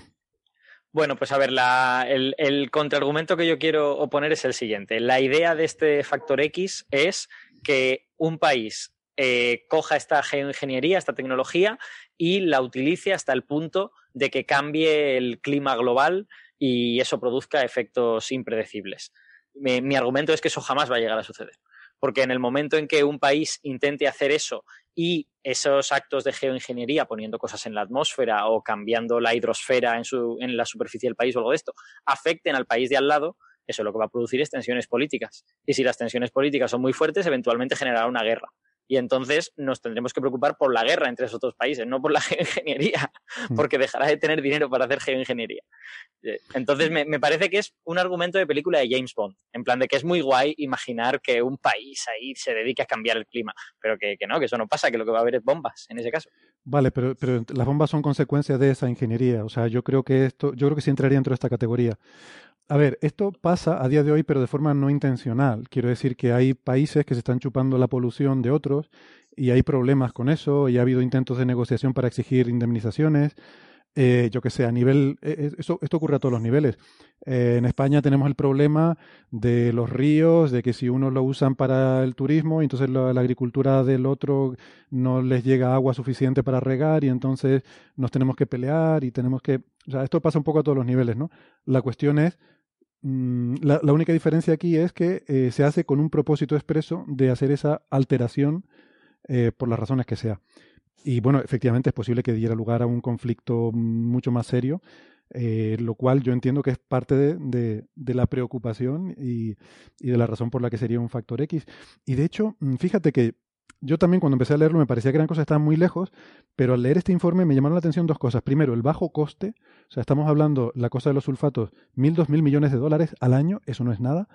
Eh, pero es que también el hecho de que esto se ha hecho, no sé si leíste la parte en la que habla de una historia en el año 2012, un millonario, no dice aquí quién, eh, un, un hombre de negocios estadounidense, eh, le dio porque quería resolver el tema del calentamiento global em, y para eso se le ocurrió utilizar el plancton del océano, que es muy eficiente para, para secuestrar eh, dióxido de carbono. Em, y entonces lo que hizo fue echar en el océano, en, en- cerca de la costa de Canadá, 100 toneladas de sulfato, no sé, sulfato de hierro, no sé si será ferroso o férrico, yo qué sé, no tengo la química oxidada. Entonces será óxido de hierro, ¿no? Sulf- Bueno, da igual. No, es que como has dicho, tengo A la química si oxidada. ser- Era un Ah, chiste muy ah, perdona. Ah, iba, Y el cerebro... yo iba a decir que a ver si va a ser, en agricultura se usa mucho para el tema de que la planta tenga pille fuerza, quelato de hierro.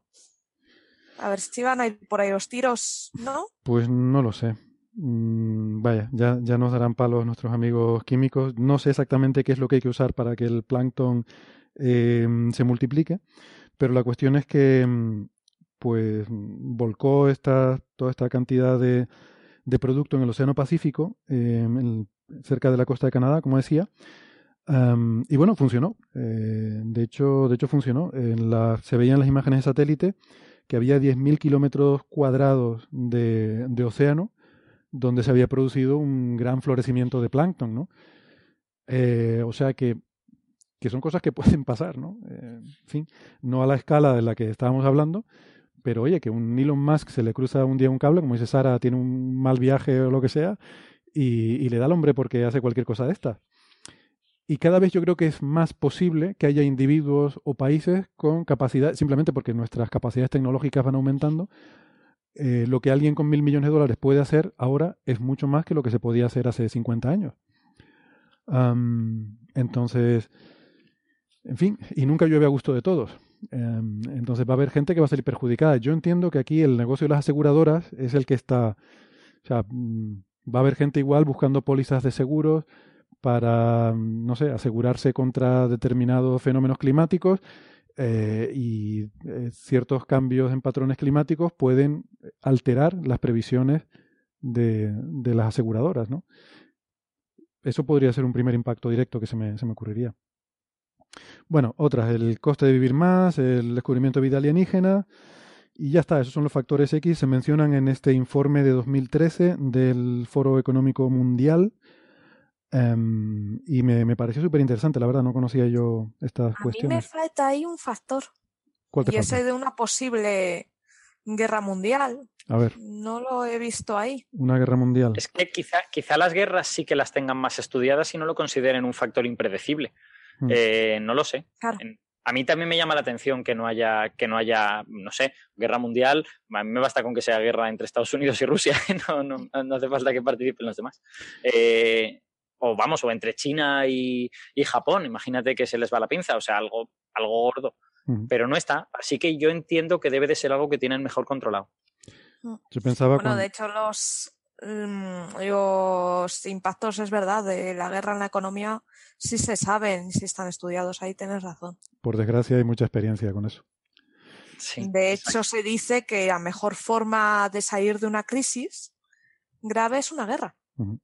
Eso dicen los economistas. Es, es la mejor forma para el 50% de la gente.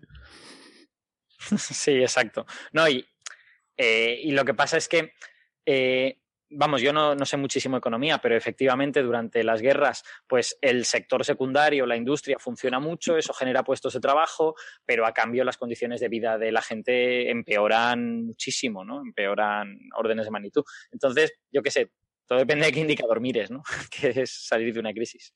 Claro, claro. O sea, la cuestión es que en, en, caso de una guerra hay cosas que te preocupan mucho más que tus condiciones de vida. O sea, cosas que en tiempo de paz no serían aceptables, en tiempo de guerra las aceptas. Y, claro, efectivamente. Eso eh, es. Bien, bien, bien. No, no veo por aquí, está mirando el índice que, que la Atlética en la liga, pero no, no, no parecen ponerlo. Bueno. Um, no, no, quizá no tenga co consecuencias a nivel global, ¿no? Es posible que alguna pequeña isla del Atlántico. no, yo, yo, creo que es una, un evento tan tremendamente improbable que ni siquiera se molestan en considerarlo, ¿no? O sea, tampoco, tampoco nos pasemos. bueno, eh, nada, esto pues les recuerdo que surgió de esta, de esta conversación, de esta charla de, Catherine Dennings en el, en el workshop de tecnomarcadores que está también la, la, charla de Catherine. En, lo que pasa es que está, si alguien tiene interés en verla, está en la, en la sesión del viernes por la mañana, que era una sesión colectiva de todas las cosas así rápidas, por eso era una charla cortita, la que dio de cinco minutos, en la que la gente que había apuntado cosas en los post-its, pues luego se les dio la oportunidad de contarlas en una, en una sesión, digamos, general de brainstorming eh, caótica. Eh, y por eso, pues, no aparece listada individualmente, porque no era una, una charla prevista y planificada, sino en plan de esto, de sesión de aquí a lo que surja. Bueno, eh, ¿qué más les cuento? Ah, eh, rápidamente que estamos aquí de enhorabuena y de celebración en el instituto porque hoy se inaugura el primer, el primero de los telescopios Cherenkov que van a formar parte de la red CTA. CTA es una de las grandes infraestructuras astronómicas que, que hay en el mundo. Eh, CTA son las siglas de Cherenkov Telescope Array y es una gran red de telescopios Cherenkov. Eh, habrá una en el hemisferio norte, que está aquí en la isla de La Palma, eh, en, en, el observatorio de, de, nuestro instituto, y el CTA Sur, que estará en Chile. Entonces, son telescopios muy grandes. Eh, en la red va a haber varios telescopios de los que llaman eh, LST, que son los de tamaño grande, de 23 metros de diámetro, luego otros de tamaño medio, que son, no recuerdo, pero unos 10 metros aproximadamente de tamaño, y luego en, en Chile va a haber otros más pequeños, que son los eh, SST, eh, de, pues eso, un tamaño más pequeño. Entonces se van a construir varios en esta red y este es el primero que se inaugura, se inaugura hoy. Eh, y además, bueno, la inauguración ha venido mucha gente, por ejemplo, el ministro Pedro Duque, Um, y también, eh, Alberto, alguien que, que, tú conoces, que estuvo por ahí, ¿no? Sí, efectivamente, ha estado, ha estado ahí en esa inauguración Takaaki Kajita, que fue premio Nobel eh, de Física en el año 2015 por, por eh, descubrir las oscilaciones de neutrinos junto con McDonald, que, fue, que era, Kajita es del experimento japonés, Super Kamiokande, y McDonald era de, del experimento estadounidense de Snow. Eh, y bueno, yo lo sé porque se ha pasado por Valencia. Le hemos tenido, le hemos invitado aquí en el IFIC, lo, lo, hemos atrapado al vuelo casi con un cazamariposas y se ha venido, se ha venido dos días a Valencia y ha dado dos charlas en dos días que ha estado el pobre hombre. -huh. le, hemos, le hemos torturado ahí y ha dado una conferencia pública en el Museo de las, de las Ciencias, que estuvo muy bien y que, que, fue mucha gente, y luego dio un coloquio, así una cosa un poquito más técnica, sobre, sobre la física de neutrinos en Japón, aquí en el IFIC, y le tuvimos aquí, nos hicimos fotos, la verdad es que estuvo muy bien, y es un tío muy majo. Me, me sorprendió hasta qué punto cumple todos los estándares del japonés. Es decir, es un, es un señor eh, tímido, que se equivoca de maneras muy divertidas, o sea, que, que, cuando se da cuenta que se ha equivocado se pone de repente muy nervioso y dice, ¡oh! oh, oh! no sé, me pareció muy entrañable, o sea, cada, cada, vez que se equivocaba en algo era, era muy majo y muy divertido. Y yo creo que así le pareció a todo el mundo. Hay gente que es así como más seca. Este hombre era tímido en plan japonés, pero no seco, estaba, estaba muy bien. Muy y bien. nada, dio, dio dos charlas estupendas. La, de, la del museo fue sobre astronomía multimensajero, donde habló primero de neutrinos, que es por lo que le dieron el Nobel, luego de rayos gamma, que es CTA, lo que, lo que va a inaugurar a La Palma, y después de ondas gravitacionales, que es donde él está metido. Él ahora mismo está metido en Kagra, en el, en el observatorio japonés. O sea que, joder, un hombre que a lo largo de su vida ha cubierto tres áreas súper diferentes de, de, astronomía, ¿no? Uh -huh. Están todos los fregados, por lo que veo. Eh... Sí, sí. ¿Y ahora le tenéis allí todavía? No, yo supongo que ya habrán terminado los actos, ¿no? Eh, pues hombre, a esta hora, no sé, sí, habrán terminado los actos, pero, pero estará, eh, yo qué sé, en, en su hotel o, o en alguna recepción de, no lo sé. Pero mm, eh, podemos aprovechar si quieren para comentar brevemente qué es esto de los telescopios Cherenkov. ¿Alguien, Claro. ¿alguien quiere, no sé, Carlos, por ejemplo, tú de, de Cherenkov esto no gastas, ¿no? Lo tuyo, lo tuyo es más del visible, pero, pero Alberto sí que quieres- son cosas de alta yo soy de fotitos, por favor. ¿Perdona? Yo soy solo de fotitos e imágenes, así de... Fotitos de imágenes. Sí, porque estos telescopios no hacen imagen. Estos son para, para otra cosa, ¿no?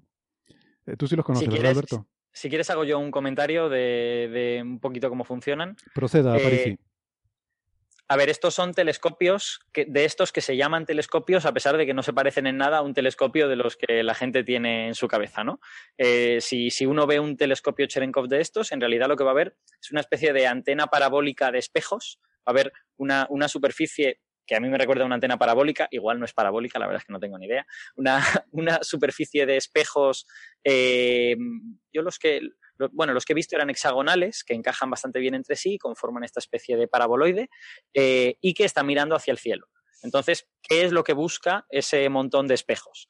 Pues lo que trata de ver es, como su nombre indica, la luz Cherenkov, que producen partículas de muy alta energía en la atmósfera. Básicamente la idea es eh, partículas de muy alta energía, que normalmente estos telescopios lo que buscan son rayos gamma de muy alta energía. Hay pocas, entonces para cazarlas yo necesito un telescopio muy grande, necesito algo gigantesco. Y ese telescopio muy grande realmente no es ese espejo de 23 metros, sino que es la atmósfera. O sea, tú lo que usas es la atmósfera como blanco, esas partículas llegan, chocan con algo de la atmósfera, producen ahí una cascada de partículas y esas partículas, al moverse más rápido en la atmósfera que la luz, en la propia atmósfera, no se puede mover más rápido que la luz en el vacío, pero sí se puede mover más rápido que la luz en el aire, eh, producen un tipo, de, un tipo de luz que se llama luz Cherenkov y que en realidad es una onda de choque. Es lo mismo que produce un avión cuando se mueve más rápido que el sonido en el aire, ¿no? Lo que hace es que va produciendo sonido y se va acumulando el sonido delante de él y produce una onda de choque, pues estas ondas de choque de luz se llaman luz Cherenkov. Entonces, tú puedes detectar la llegada de una de estas cascadas de partículas de alta energía porque puedes ver esa luz Cherenkov. Y para eso es para lo que se usan esos espejos parabólicos. Están mirando al cielo buscando una luz que en realidad es súper tenue y que solo puedes ver por la noche si lo tienes bien calibrado y todas estas cosas. Y sirven para detectar esas cascadas de partículas a través, secundariamente, no ya Fíjate que lo que queremos detectar es un rayo gamma de alta energía. No detectamos el rayo gamma, no detectamos las partículas eh, que produce ese rayo gamma. Lo, que detectamos es la luz que producen esas partículas cuando se mueve por la, por la atmósfera. Exacto, exactamente. Eh, a, mí, a mí sí se me parecen a telescopios, la verdad, porque tienen un espejo grande primario, lo que pasa parecen telescopios enormes, ¿no? O sea, estamos hablando de telescopios como estos de clase 10 metros, ¿no? Como el, como el Gran Telescopio Canarias, y de hecho son súper, súper espectaculares. Eh, si alguien ha estado alguna vez en el observatorio de, de La Palma, el observatorio del Roque de los Muchachos, la imagen probablemente que se le queda a cualquiera que pasa por allí es desde que vas por la carretera, ves los dos telescopios Magic, que son los telescopios que hay ahora, eh, telescopios Cherenkov que hay ahora, que son de 10 metros o algo así de diámetro, ¿no? No sé si tú recuerdas, Carlos, exactamente, creo que son de unos 10 metros de diámetro, si no recuerdo mal. Y es súper espectacular porque los ves desde la carretera, no tienen cúpula, no tienen nada, están al aire, están expuestos al aire porque no necesitan esa, como no hacen imagen, no necesitan esa, eh, digamos, esa delicadeza óptica microscópica como los telescopios convencionales, sino que, bueno, una cosa más, un espejo ahí bien puesto ya te vale. Em, y son, son enormes y, claro, normalmente cuando pasas, si no están observando y están en posición de aparcado, pues están como, digamos, con el espejo vertical, ¿no? Como si el telescopio estuviera apuntando hacia el, hacia el horizonte. Entonces tú pasas con el coche delante, te puedes ver reflejado. y es, eh, es una risa, ¿no? Verte reflejado en un espejo tan enorme de estos. Em, y Yo los, yo los vi, los Magic, cuando estuve en La Palma hace eh, dos o tres años y no me resistí a hacerles una foto desde el autobús y son espectaculares, son súper bonitos. yo creo que es lo más espectacular que hay, ¿no? Luego ya una vez que ves a lo mejor el GTC, pero ya tienes que ir y verlo desde dentro, ¿no? Eso ya te puede impresionar Eso más. Pero los Magic es que desde fuera ya son muy, eh, sí, muy espectaculares, muy llamativos. Pues va a haber, mm, no sé, unos cuantos de esos. Ahora no recuerdo exactamente cuántos son, pero estos LST son más grandes que los Magic. Eh, son bastante más grandes que los Magic. El doble o más del doble. Sí, sí, sí. Muy ¿En, impresionante. en La Palma solo va a haber de los grandes o va a haber también de los medianos? De los medianos también. Va a haber, creo que son cuatro grandes y no sé si diez medianos o algo así. No, no sé los números exactamente de memoria. Pero sí, va a haber unos pocos grandes y unos cuantos medianos. El- son un poco diferentes, los del norte, el, norte y el sur tienen configuraciones diferentes porque el objetivo científico no es exactamente igual. Eh, desde el sur tú puedes ver el centro galáctico, que desde el norte no puedes, entonces están más optimizados para eso. Y desde el norte está más pensado para eh, fuentes extragalácticas, para cosas fuera de nuestra galaxia. ¿no? Eh, entonces por eso hay un poquito de, diferencia en, en la configuración, el, número de, telescopios que hay de cada tipo. Em, otra cosa que es muy interesante es que yo esto no, no, no me entraba muy bien en la cabeza cómo era esto de observar estas fuentes de rayos gamma. Em, porque Alberto lo ha explicado muy bien. Tú no ves el rayo gamma o no ves la partícula que choca con la atmósfera. eh, esa partícula genera una cascada. Tampoco ves la cascada. Ves esa radiación Cherenkov que ha explicado muy bien Alberto, que es una radiación ultravioleta. Eh, pero claro, a diferencia, en un telescopio normal tú estás captando un, digamos, una, un, no sé, un flujo de fotones que viene de forma continua, ¿no? Eh, entonces estás cogiendo esos fotones, captándolos en tu instrumento. Aquí lo que ves son como eventos. O sea, se produce un choque de estos, produce toda esa cascada y tú lo detectas. La cuestión es que mm, estos eh, flashes, estos destellos de, de radiación Cherenkov son increíblemente breves, duran nanosegundos. Por eso no los vemos a ojo. Eh, esto es lo que a mí me llamaba la atención, no entendía muy bien por qué. Pero si nosotros pudiéramos ver en el ultravioleta y pudiéramos ver cosas tan rápidas que duren nanosegundos, si tú miras al cielo verías destellos aquí y allá, ping, ping, ping, ping, en diferentes partes del cielo, que es el justo esto que ha dicho Alberto, el choque de estas partículas en la atmósfera eh, que acaban generando esos destellos. ¿no? Entonces el truco, la razón por la que no los vemos con ninguna otra forma es porque necesitamos detectores súper rápidos. Y esa es la clave. Los telescopios Cherenkov no exigen una calidad óptica en los espejos como la de uno visible, pero el detector es donde está la magia de los, de los telescopios de estos. De hecho, tengo, tengo la sensación de que los detectores están colocados, o sea, esto es como, como un telescopio reflector, ¿no? O sea, tienes eh, los espejos a los que llega toda esta luz y luego eso, eso reflejan la luz hacia un detector que está enfrente del espejo, digamos, que tiene- lo tienen colocado ahí. Es una antena parabólica en ese sentido, que también Sí. tiene una cosa colocada en el foco de la parábola, ¿no? Sí, lo que pasa es que estos detectores no son cámaras, eh, son uno, es como un array de, no sé, son fotomultiplicadores o algo así, que, mm, que no, no es una cámara, no forman imagen, es a lo que iba, ¿no? Por eso no es como un Claro. telescopio convencional, no forma una imagen, sino forma da una señal, da una señal. Entonces cada uno de los puntos eh, es- tienes un array bidimensional, una matriz bidimensional de detectores, y al final lo que encuentras es un manchurrón distribuido entre esos detectores, y de ahí es donde sacas la información sobre el destello original. Y quieres tener varios telescopios cubriendo un área grande porque esa cascada, o sea, el- tú tienes un evento original que choca con la atmósfera, eso produce una cascada de partículas que se abre como un abanico, y ese abanico que se abre, eh, a su vez, de ahí salen diferentes, mm, diferentes rayos eh, de luz ultravioleta, y tú quieres detectarlos en diferentes telescopios para poder así ver de dónde venían y tener esa direccionalidad. Sí, Pero- pero, si- sin embargo no te hace falta tener muchísimos, ¿no? O sea, porque, porque Magic, por ejemplo, son dos y ya Mm. con eso puedes hacer física, ¿no? O sea Sí. que yo, yo no sé cómo Porque el reconstruyen detector- de el- dónde viene el evento y tal, pero Claro, porque el detector ya te da una matriz y además tienes el timing, el, el- el momento en el que te llega el evento. Entonces tú sabes en cada punto de la matriz eh, en qué momento te llegó el, el fotón ahí y como tienes dos telescopios en dos sitios diferentes, eso te permite dar la dirección de la que venía eh, la partícula original. Así que es muy, muy impresionante. Y tienen unos sistemas también de, de- para analizar esas señales. Claro, en tiempo real eh, tiene que ser rapidísimo. Tiene, lleva una electrónica súper compleja para analizar y discriminar eh, las señales interesantes de las que no. O sea, tú no quieres cualquier destello, no quieres un rayo cósmico que choca por ahí. Tú estás buscando un rayo gamma que viene de la fuente Cygnus X, no sé qué, del agujero negro, tal, lo que sea, ¿no?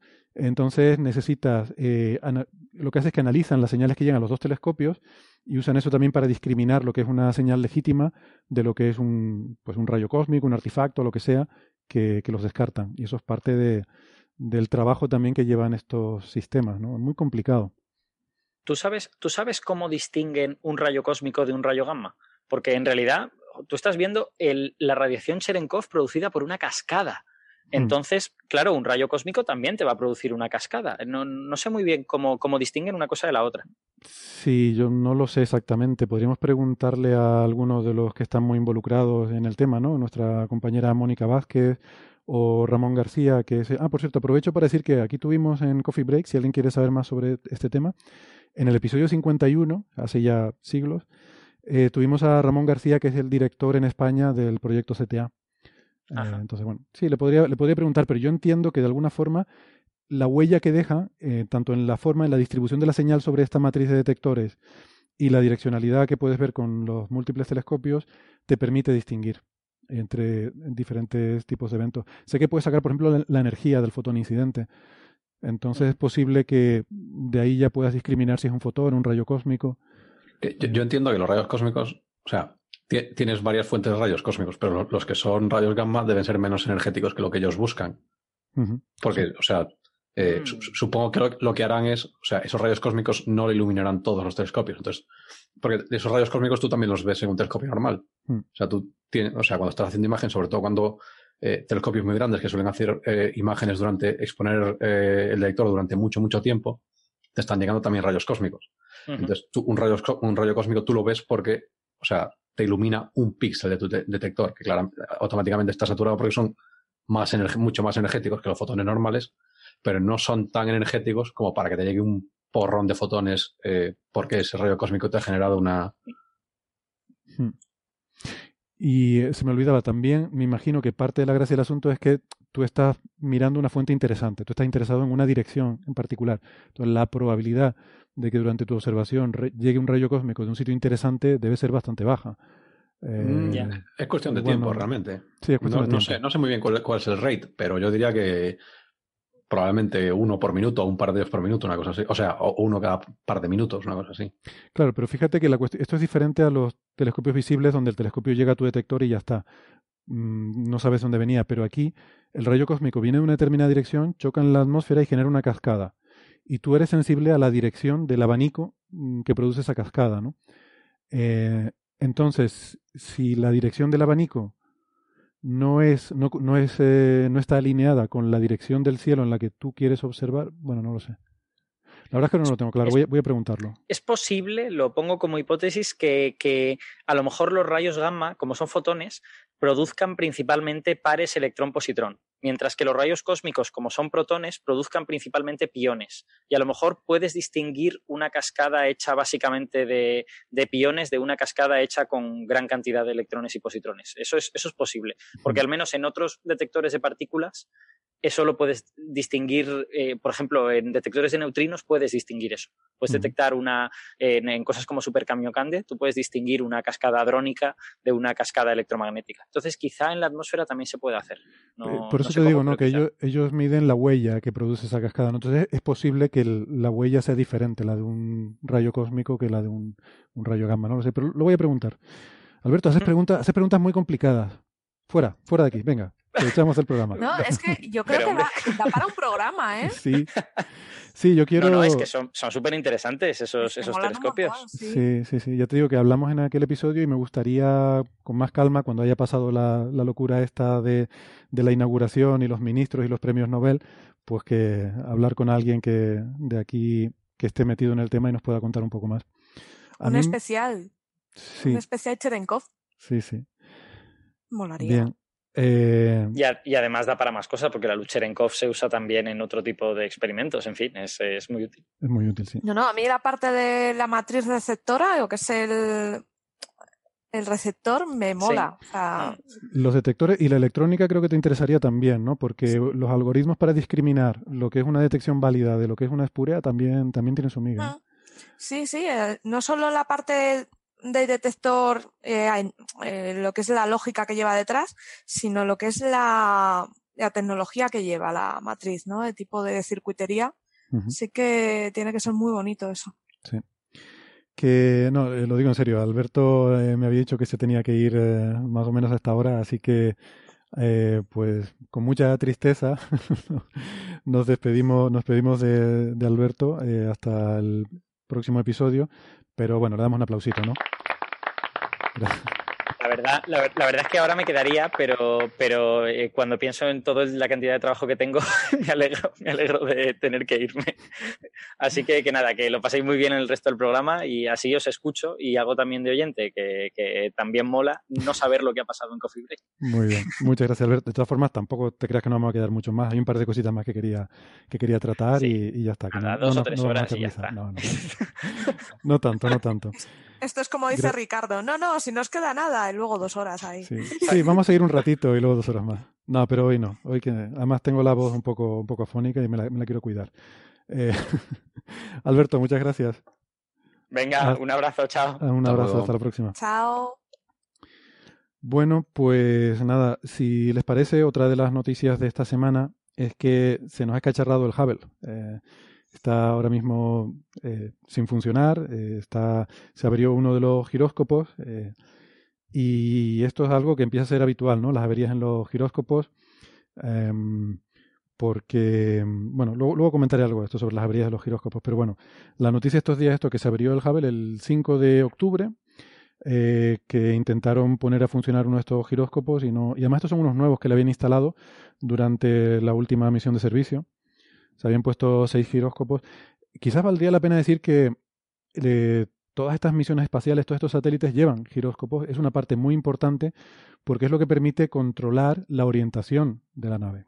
Porque tú en el espacio no puedes girarte a donde tú quieras. Eh, tienes esto de la conservación del momento angular y esto que suena así como muy abstracto, pero es lo típico, imagínate, estás en una silla giratoria de estas de oficina eh, y no puedes poner los pies en el suelo, intenta girarte, ¿no? Eh, o sea, el problema este del enanito que intenta girarse en una silla de oficina, pues eh, es un problema, al final lo consigues porque hay algo de rozamiento con el suelo y tal, eh, pero, pero en teoría, si no hubiera rozamiento, no podrías. O sea, tú, si no puedes apoyarte en algo, no puedes, eh, no puedes girar sobre, sobre ti mismo, ¿no?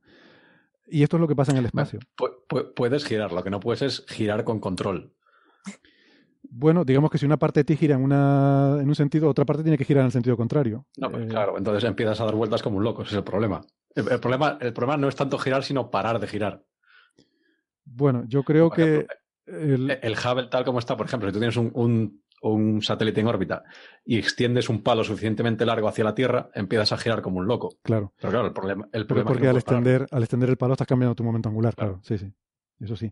Y el problema también es que en cualquier momento que tú enciendas un propulsor, eso te va a meter momento angular y vas a empezar a girar. O sea, necesitas controlar de alguna forma. Lo que, lo que no, no- no sabemos también es que si en la última misión de control, además de los giróscopos, le pusieron unos palos.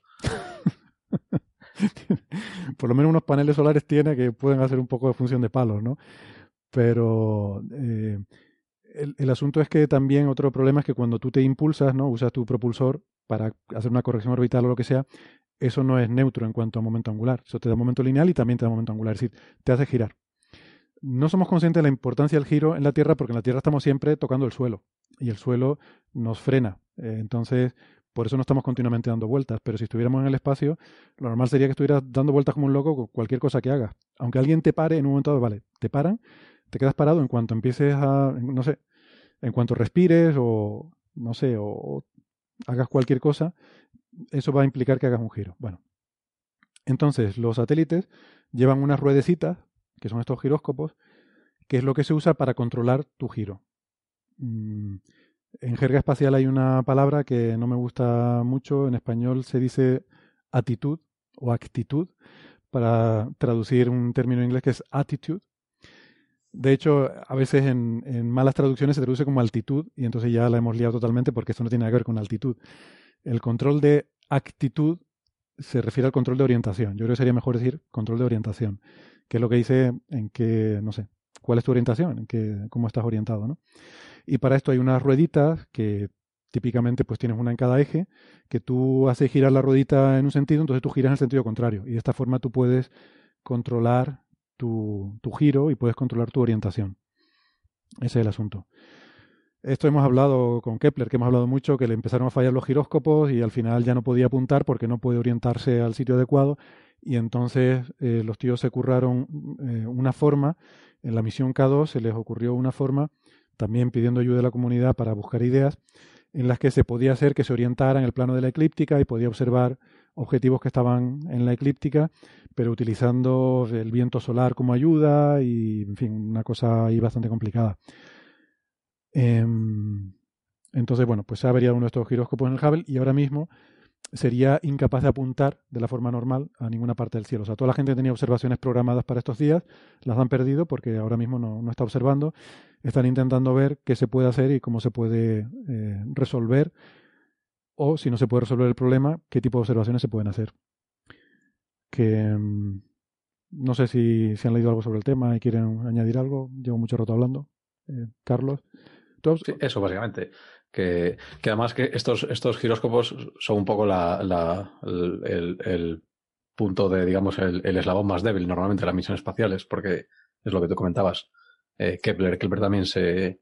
Aparte que es, es una, es una digamos, es un, es un, elemento fundamental, porque si, si tú pierdes los, estos actuadores, estos giróscopos, no puedes hacer nada con tu, con tu satélite.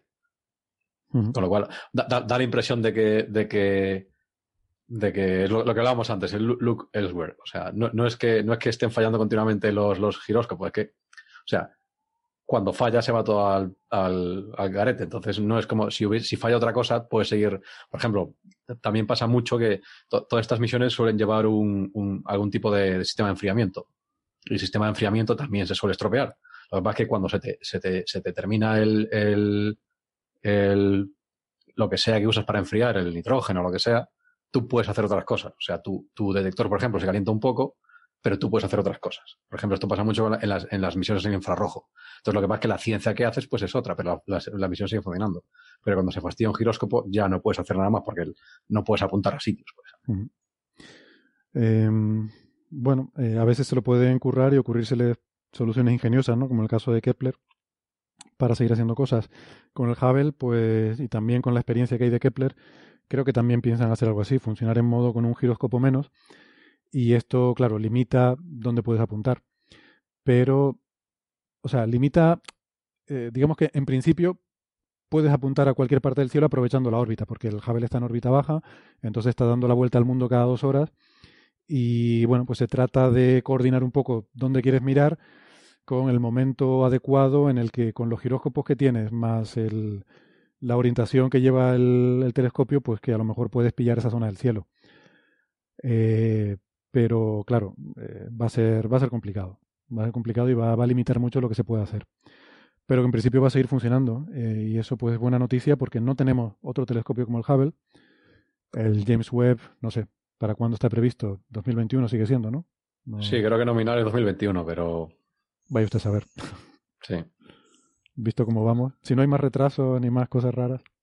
La idea era Hombre, que. En, en, cierto modo, en cierto modo, a medida que te vas acercando hacia, hacia a 2021, los retrasos cada vez son más pequeños. Mm. Va convergiendo, claro, o sea, ¿no? La, la, fecha es una serie sí. convergente, ¿no? La, la, fecha de lanzamiento. Es asintótico, es asintótico, es una cosa asintótica. Entonces no se sabe muy bien cuándo va a ser, pero bueno, ya. A lo mejor es en 2022, pero no va a ser en 2025. Mm. Porque, claro, se, se esperaba que coincidieran estos dos telescopios, eh, porque Supongo que hay muchas cosas que pueden venir bien para el James Webb, eh, aunque solo sea como forma de tener eh, datos cruzados por calibraciones, por lo que sea, le podría venir muy bien que el Hubble esté funcionando también. Y no sé si habrá incluso proyectos científicos que se podrían beneficiar del tener los dos telescopios simultáneamente. Es que son dos, dos telescopios muy diferentes, porque el, el, James Webb es un telescopio infrarrojo. Hmm. Entonces, en principio, hay muchas. Una de las cosas realmente los dos aprovechan el hecho de que están fuera de la atmósfera. Entonces, como lo que justo, justamente antes comentábamos de los rayos de, lo, de los telescopios Cherenkov, estos telescopios eh, no son capaces de observar directamente los fotones que ellos querrían. Ellos querrían ver los rayos gamma, pero no puedes porque la atmósfera se los come. Hay muchos rangos de radiación electromagnética que la atmósfera se come. Entonces, cuando tú pones un, satélite, un telescopio fuera de la atmósfera, como es el Hubble, puedes ver todos estos rangos. Entonces, por ejemplo, las cosas que hace Hubble son observaciones en el ultravioleta, los famosos rayos UVA.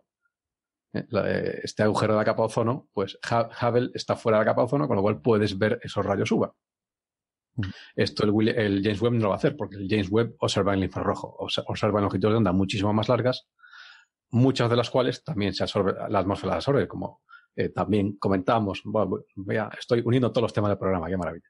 Entonces, el, parte del problema del calentamiento global es que la atmósfera emite radiación eh, infrarroja, la atmósfera está caliente, entonces si tú estás dentro de una cosa que emite luz, no puedes ver lo que hay más allá, o es muy difícil. Entonces, el James Webb, como va a estar fuera de la atmósfera, no tiene estos problemas, o sea, la atmósfera no te, no te, no te enturba tus observaciones. Pero claro, es un régimen completamente diferente de radiación, con lo cual muchas de las, muchos de, los procesos físicos que tú vas a ver son muy diferentes. Que por cierto, igual convendría ir diciendo, a lo mejor va a haber gente que se va a decepcionar cuando empiecen a llegar las imágenes del James Webb, eh, porque no van a ser imágenes tan atractivas para el público como o tan revolucionarias como las del Hubble, porque el Hubble al observar en el ultravioleta es un rango en el que eh, tienes mucha más resolución intrínseca Em, en, esa longitud de onda, ¿no? Porque para un determinado tamaño de telescopio eh, tú tienes mucha mejor resolución en, por, difracción, eh, tienes mucha mejor resolución en longitudes de onda más al azul y, y, en el ultravioleta que en longitudes de onda más largas, ¿no? Hacia el rojo y el infrarrojo. Entonces, el James Webb es cierto que va a ser más grande, pero también va a estar observando el infrarrojo, donde intrínsecamente tiene menos resolución. Con lo cual, no he hecho el numerito, pero sospecho que la, al final la, resolución que va a sacar de las imágenes va a estar ahí, ahí. Va a ser similar a la del Hubble, eh, a pesar de, ser un, telescopio lanzado 30 años más tarde. Pero bueno, lo que pasa es que va a hacer muchas otras cosas en el infrarrojo que el Hubble no puede hacer.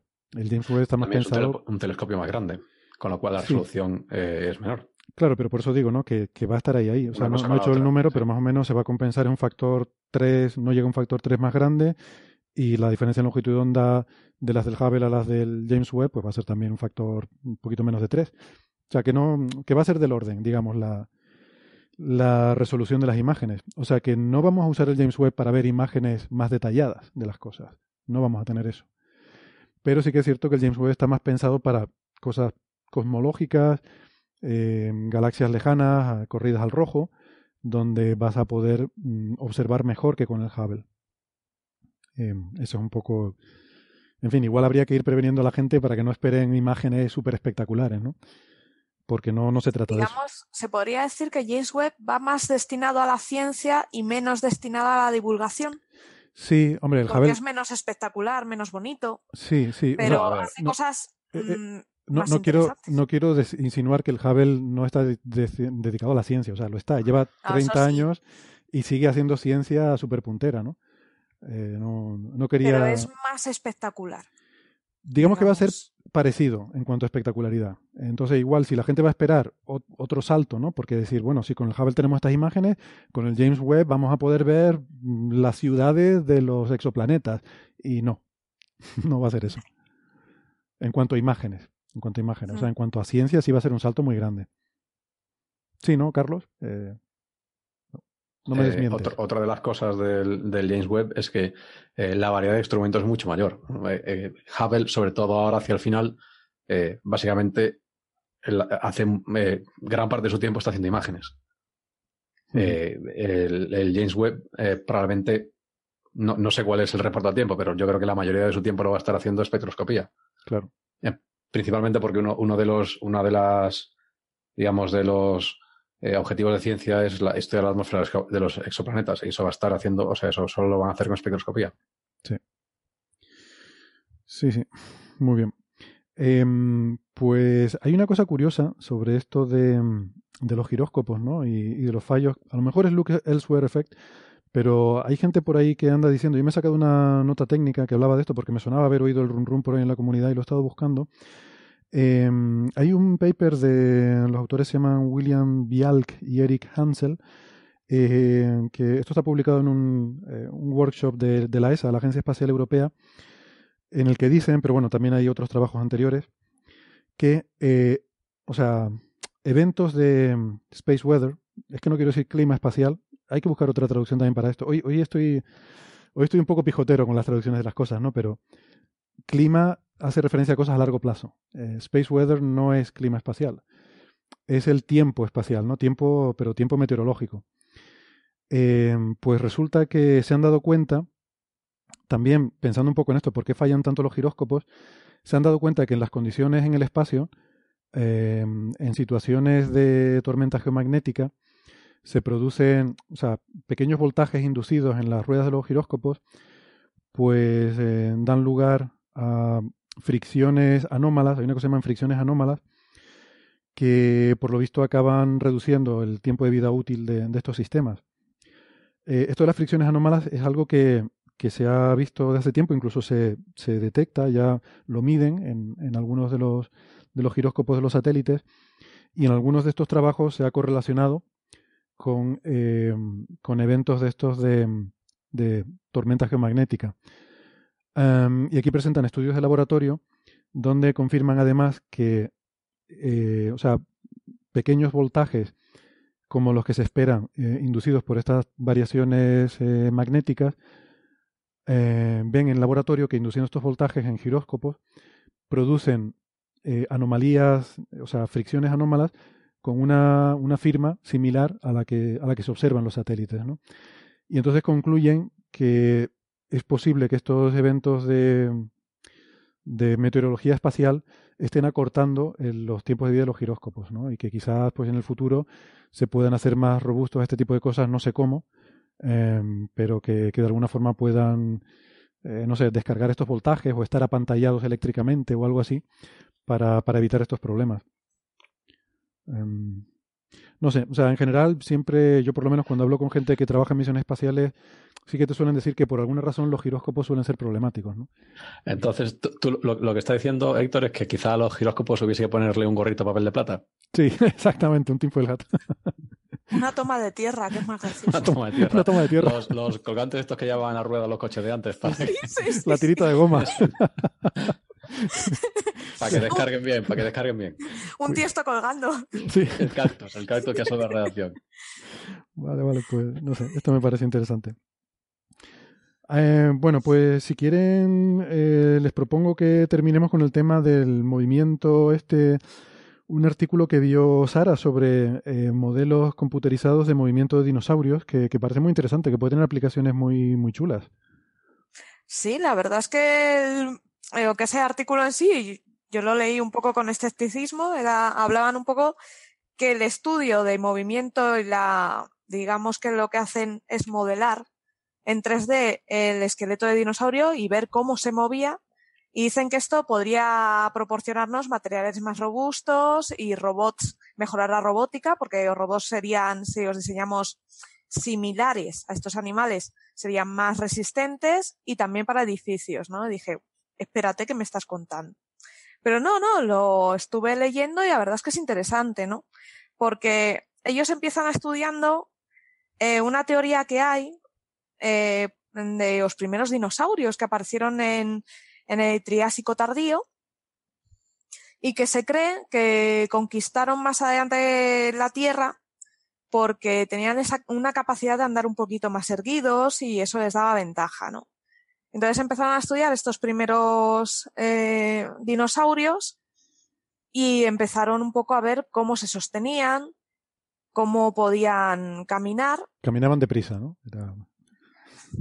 Como pollos. Vale. Yo, creo que estos, o sea, se, parecen al. Eh, y yo solo intervengo para poder leer esto. Hay, hay un lagarto en Australia que se llama el clamidiosaurio, no porque te dé la clamidia, pero. que es, este lagarto que se parece un poco a los dinosaurios del Parque Jurásico, que tiene el cuello este que se abre. Sí, que camina por el agua. Efectivamente, y ese lagarto es, es, cuadrúpedo, pero cuando, cuando está amenazado corre sobre dos patas porque va muchísimo más deprisa. Pues algo así, porque de hecho ellos empezaron a investigar eh, huesos, empezaron a ver cómo se unían, tendones y tal, para ver cómo se podía mover, y cogieron un bicho, eh, un dinosaurio llamado Musaurus, y este dinosaurio hay un montón de fósiles en, Argentina, y siempre en todos los museos se representa cuadrúpedo. Bueno, pues fue a hacer el modelado 3D y se dieron cuenta de que tiene las, eh, palmas de las patas delanteras hacia adentro y según la configuración de sus huesos, una vez hace ese modelado, eh, los tendones no le permiten girar a mano y, poner y ponerse en cuadrupedia. Entonces ahora se han descubierto de que ese animal, que además es el precursor, vamos, el primo mm, primigenio de los brachiosaurios, estos bichos tan grandes, pues ese animalito era bípedo. Y se ha descubierto ahora. Entonces dices, bueno, este animal, eh, ¿cómo podía sostener ese peso? ¿Cómo Entonces, esto ha dado lugar también, aparte de saber que se movían de otra manera distinta como interpretábamos, a otro proyecto que consiste en investigar los dinosaurios más grandes y se han dado cuenta de que a más grande eres, no, tiene por qué tener, no tienes por qué tener un hueso más ancho. Se han descubierto animales muy, muy grandes con unos huesos bastante mmm, finos, ¿no? Entonces, eso están, lo que están haciendo es escanearlos por dentro, ver toda su estructura, eh, eh, construir esos, una, algo similar en 3D, hacer modelados 3D y probar ese material con esa estructura para, pues, por ejemplo, prótesis, eh, nuevos cimientos para viviendas, eh, cosas de este tipo. Uh -huh. Eso sí que podría revolucionar el tema de robótica, el tema de, sobre todo, de construcción, porque uh -huh. con menos material puedes conseguir mucho más. Vale, me alegro de que sea eso, porque cuando empecé diciendo que esto podía servir para robótica y tú empezaste a hablar de que estos dinosaurios conquistaron el mundo, me quedé un poco preocupado. Pero bueno, ahora ya me No, la verdad tranquilo. es que los robots últimamente lo que hacemos es un poco tonto, entonces no, no creo que nos conquisten. Si no saben llamar a casa, Jamás nos conquistarán, jamás nos conquistarán los robots con sus débiles giróscopos. es verdad. Exactamente. Efectivamente, sí, Mm. los pobrecitos ya lo pasan bastante mal. No, pero sí que el tema, el tema de los robots es porque eh, muchos robots de los que se hacen, por ejemplo los de Boston Dynamics, si os dais cuenta, se fijan en animales para hacer sus movimientos, para sostenerse, ¿no? Y al saber un poco cómo se construyen esos esqueletos, puedes hacerlos más livianos y que no se caigan tanto como los de Boston Dynamics. Mm. Mejorar eso, mejorar la movilidad, eh, Muy bien, muchas gracias. Aquí comienza Señales, Señales, señales de los oyentes. de los oyentes, de los oyentes, de los oyentes.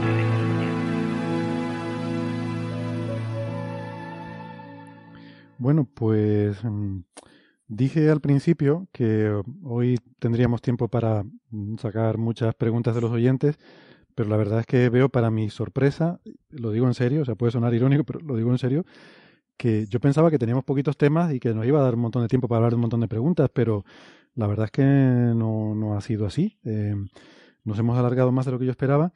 Y entonces, si les parece, me gustaría sacar solamente un par de preguntitas. La verdad es que teníamos, teníamos varias, tenemos muchísimas preguntas acumuladas, les pido disculpas. Eh, les aseguro que he leído todos sus mensajes y que eh, cuando correspondía además los hemos compartido con todo el resto del grupo.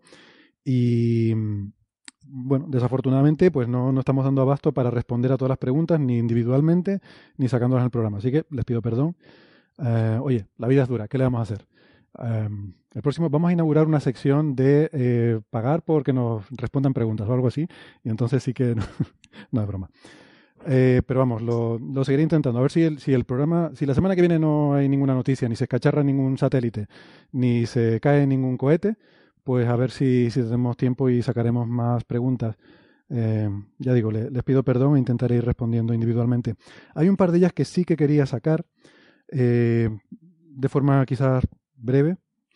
La primera nos la envía Noé y nos dice que ha estado leyendo con cierto desasosiego un artículo de, Diego Bermejo en El Mundo que afirma que el coeficiente intelectual de las nuevas generaciones va disminuyendo y por desgracia no se refiere, esto lo dice eh, Noé, dice, y por desgracia no se refiere a la juventud de los partidos políticos. Yo aquí no pongo ni quito nada. ¿Sabéis algo sobre este tema? Sé que, en el equipo, sé que el equipo está formado por grandes científicos y hasta biólogos. Y nos pone así un smiley guiñando el ojo. Probablemente alguien lo haya ojeado. Entonces, bueno, primero, muchas gracias por la pregunta. Y sobre todo me alucina que haya todavía gente. Mira que hace tiempo que no hacemos la broma de los biólogos y todavía la gente se acuerda, lo cual quiere decir que, que Noé nos escucha desde hace bastantes programas. Entonces, eh, no sé si. Este, efectivamente, esto salió hace un par de meses, esta información. Hay que decir que es un estudio eh, hecho en Reino Unido. Carlos, eh, tú igual sabrás más del asunto. Aquí pero... nos especializamos mucho en gente que no es muy lista, con lo cual. Exactamente. Um, entonces, bueno, pues que está hecho con gente, creo que, que, que, hacen el servicio militar obligatorio y les hacen un test de, de inteligencia. Pero hay, hay varios. Es que esto, esto, ha sido. Eh, eh, o sea, esto ha sido medido en varios países. Eh, en Estados Unidos, en, en Inglaterra, con, en Reino Unido, con adolescentes y en Noruega con gente en el servicio militar. Ah, vale, vale. Yo leí el de los adolescentes. Vale. Pero a, a mí esto es una cosa que me encanta porque podría, podría cambiarse el título del artículo a científicos descubren que su generación es la más lista. Sí, ¿no? Básicamente. o sea, básicamente lo que dice es que la gente, la gente que nació en los 70, ahí ya, toda, a partir de ahí todo foco está abajo. Sí. Yo creo que se podría haber titulado con eh, Cuando yo era joven, ustedes los jóvenes de ahora. En, en la, en la descripción del programa, cuando yo tenía vuestro dato, esto eran sembrados, efectivamente. Yo creo que esta noticia tenemos que dársela a comentar a Sara por alusiones. Eh, Jolín. porque es lo que... que, me pilla de lleno. lo que dice es que, dice que de los, de los a 70 partir de- para adelante ha ido para abajo la cosa, ¿no? Eh, Sara, Sí, explica, sí. explícanos esto, por favor. Yo, como persona de los 80, digo, no somos tontos. Yo doy fe de eso. No, yo a doy ver, fe. Tenemos que pensar muchas cosas. Claro, ¿no? pero tú no, has hecho, tú no has hecho el servicio militar en el Reino Unido. Es que, claro, no sé si cuentas, Ni en Noruega. ni en Noruega. Bueno, perdona, que te he interrumpido. Di. Pero en vuestra época había mili. Hmm, Pero yo no fui. Yo tampoco. Pero no se lo digáis a nadie. No se lo- exacto, no. Esto lo corto, esto no lo tiene que saber nadie. Venga, por favor, Sara. Bueno, pero tenemos, yo creo que tenemos que tener en cuenta muchos factores. A ver, el- la forma de medir el coeficiente, cociente intelectual eh, es un test súper aburrido. No sé si lo habéis visto alguna vez, pero es una cosa que se inventó en los años 60-70. Y claro, en esa Qué época. curioso, pues, me bueno, estás pues, diciendo que se inventó en los años 60, 70 y da mejores resultados entre la gente de los años 70. Ay, qué interesante. Claro, es que todo cuadra. Vaya, vaya. pensar en esa época y, los que somos de primeros de los 80, porque va mucho de relacionar palabras, memorizar, ubicar cuadraditos. eh, y tenemos que pensar La- una las cosa. cosas que te ponían en el colegio en los 70, ¿no? Claro, en- pensemos en alguien de los años 60, 70 e incluso primeros de los 80. Eh, ¿Cuántos de nosotros de esa época memorizábamos los teléfonos de los amigos, tu propio teléfono, un montón de datos que hoy en día no necesitamos memorizar? ¿Por qué? Porque tenemos un ordenador en el bolsillo. Tenías que eh, saber interpretar eh, posiciones en un mapa, tamaños. ¿Por qué? Porque no tenías un GPS. Entonces, todo eso venía reflejado en esos test. Eh, que hoy en día, pues, eh, miden cosas que nosotros, pues, sinceramente, no nos sirven para nada. Entonces, yo creo que por eso, eh, claro que falla. Eh, eh, claro que sacamos peores notas, ¿no? Porque no se ha evolucionado la forma de medir el co- eh, cociente intelectual. Debería evolucionar conforme a los tiempos, ¿no? Eh, ver qué se hace hoy en día, qué necesidades hay. Sobre todo, centrarse más en adaptabilidad. O sea, una persona cómo adaptaría a un nuevo problema que desconoce, ¿no? Mm. Creo que hace Yo- falta dar una vuelta a este tipo de test. Estoy totalmente de acuerdo contigo. De hecho, yo cuando vi la noticia, la verdad que tampoco me pareció muy interesante. La vi por ahí en muchas redes sociales, mucha gente compartiéndola, pero no, no me pareció para sacarla en el programa, porque justamente lo que tú dices, me parece que esto es un test del test. O sea, esto lo que nos está diciendo es que hay que actualizar el test. Eso es. A ver, la inteligencia es una cosa muy abstracta y muy difícil de medir. Eh, Y luego es una cosa que nosotros no tenemos el mismo cociente intelectual desde que nacemos hasta que morimos. Eh, varía. O sea, en función de, de la edad vas adquiriendo y perdiendo capacidades. Entonces, no, por un test que te hacen en la adolescencia, no van a determinar cómo eres. Lo veo muy. De, de todas maneras, el, el mayor problema que tiene este tipo de cosas es que, eh, aunque efectivamente el, el, digamos, el test estandarizado de, del eh, cociente intelectual es una cosa relativamente moderna, hay medidas de cociente intelectual básicamente desde la Primera Guerra Mundial. Entonces, eh, durante, durante, desde los 40 hasta los 70, el, el cociente intelectual creció en torno a 30 puntos. O sea, el cociente típico de, un, de una persona en la Primera Guerra Mundial o, en la Segunda Guerra Mundial era de 80 y hoy está en 100. Y desde los 70 ha, ha cambiado, ha variado entre 104 y 100. Básicamente ese es, ese es el... O sea, so, son realmente cambios minúsculos respecto a todo lo que... Entonces eso, lo de el cociente intelectual ha empezado a descender. A ver. Ya. Lo, lo, lo que, ah, de hecho, hay, hay mogollón de, mogollón de, o sea, hay mogollón de explicaciones y ni siquiera explicaciones. Es decir, o sea, una cosa que puede pasar es que sature, o sea, tú directamente, o sea, eh, una vez que todo el mundo tiene educación, tiene acceso a la educación, nadie está muriendo de hambre, todo el mundo sabe leer y cosas así, pues el, el, el cociente intelectual promedio satura un, a, a, un límite natural, si quieres, por ejemplo. Pues una, eso es una cosa que puede, que puede, que puede ser lo que, lo que estés viendo. Después hay, hay también muchas, muchas cosas. O sea, que en sí la, la noticia es, no particularmente eh, espectacular, pero después, cuando uno empieza a hablar de, lo, inteligente que la gente, la cosa se pone eh, peleaguda, ¿no? Entonces, una de las razones que, que, que decían que, que, esto se produce es por, por temas de inmigración. Es decir, si tú miras el, co el, coeficiente intelectual por países, como es evidente, en los países en los que las condiciones socioeconómicas son mucho peores, el coeficiente intelectual es mucho peor, porque la gente, entre otras cosas, un país en el que, en el que no hay para comer, tampoco hay muy buen acceso a educación. Entonces, siempre está el típico listo que dice que esto es, uh, que, sobre todo porque estas cosas se miden pues en Dinamarca, Noruega, eh, eh, Reino Unido, países así. Entonces ya está el típico listo que dice, no, esto es los inmigrantes que vienen aquí y nos fastidian nuestros exámenes, ¿no?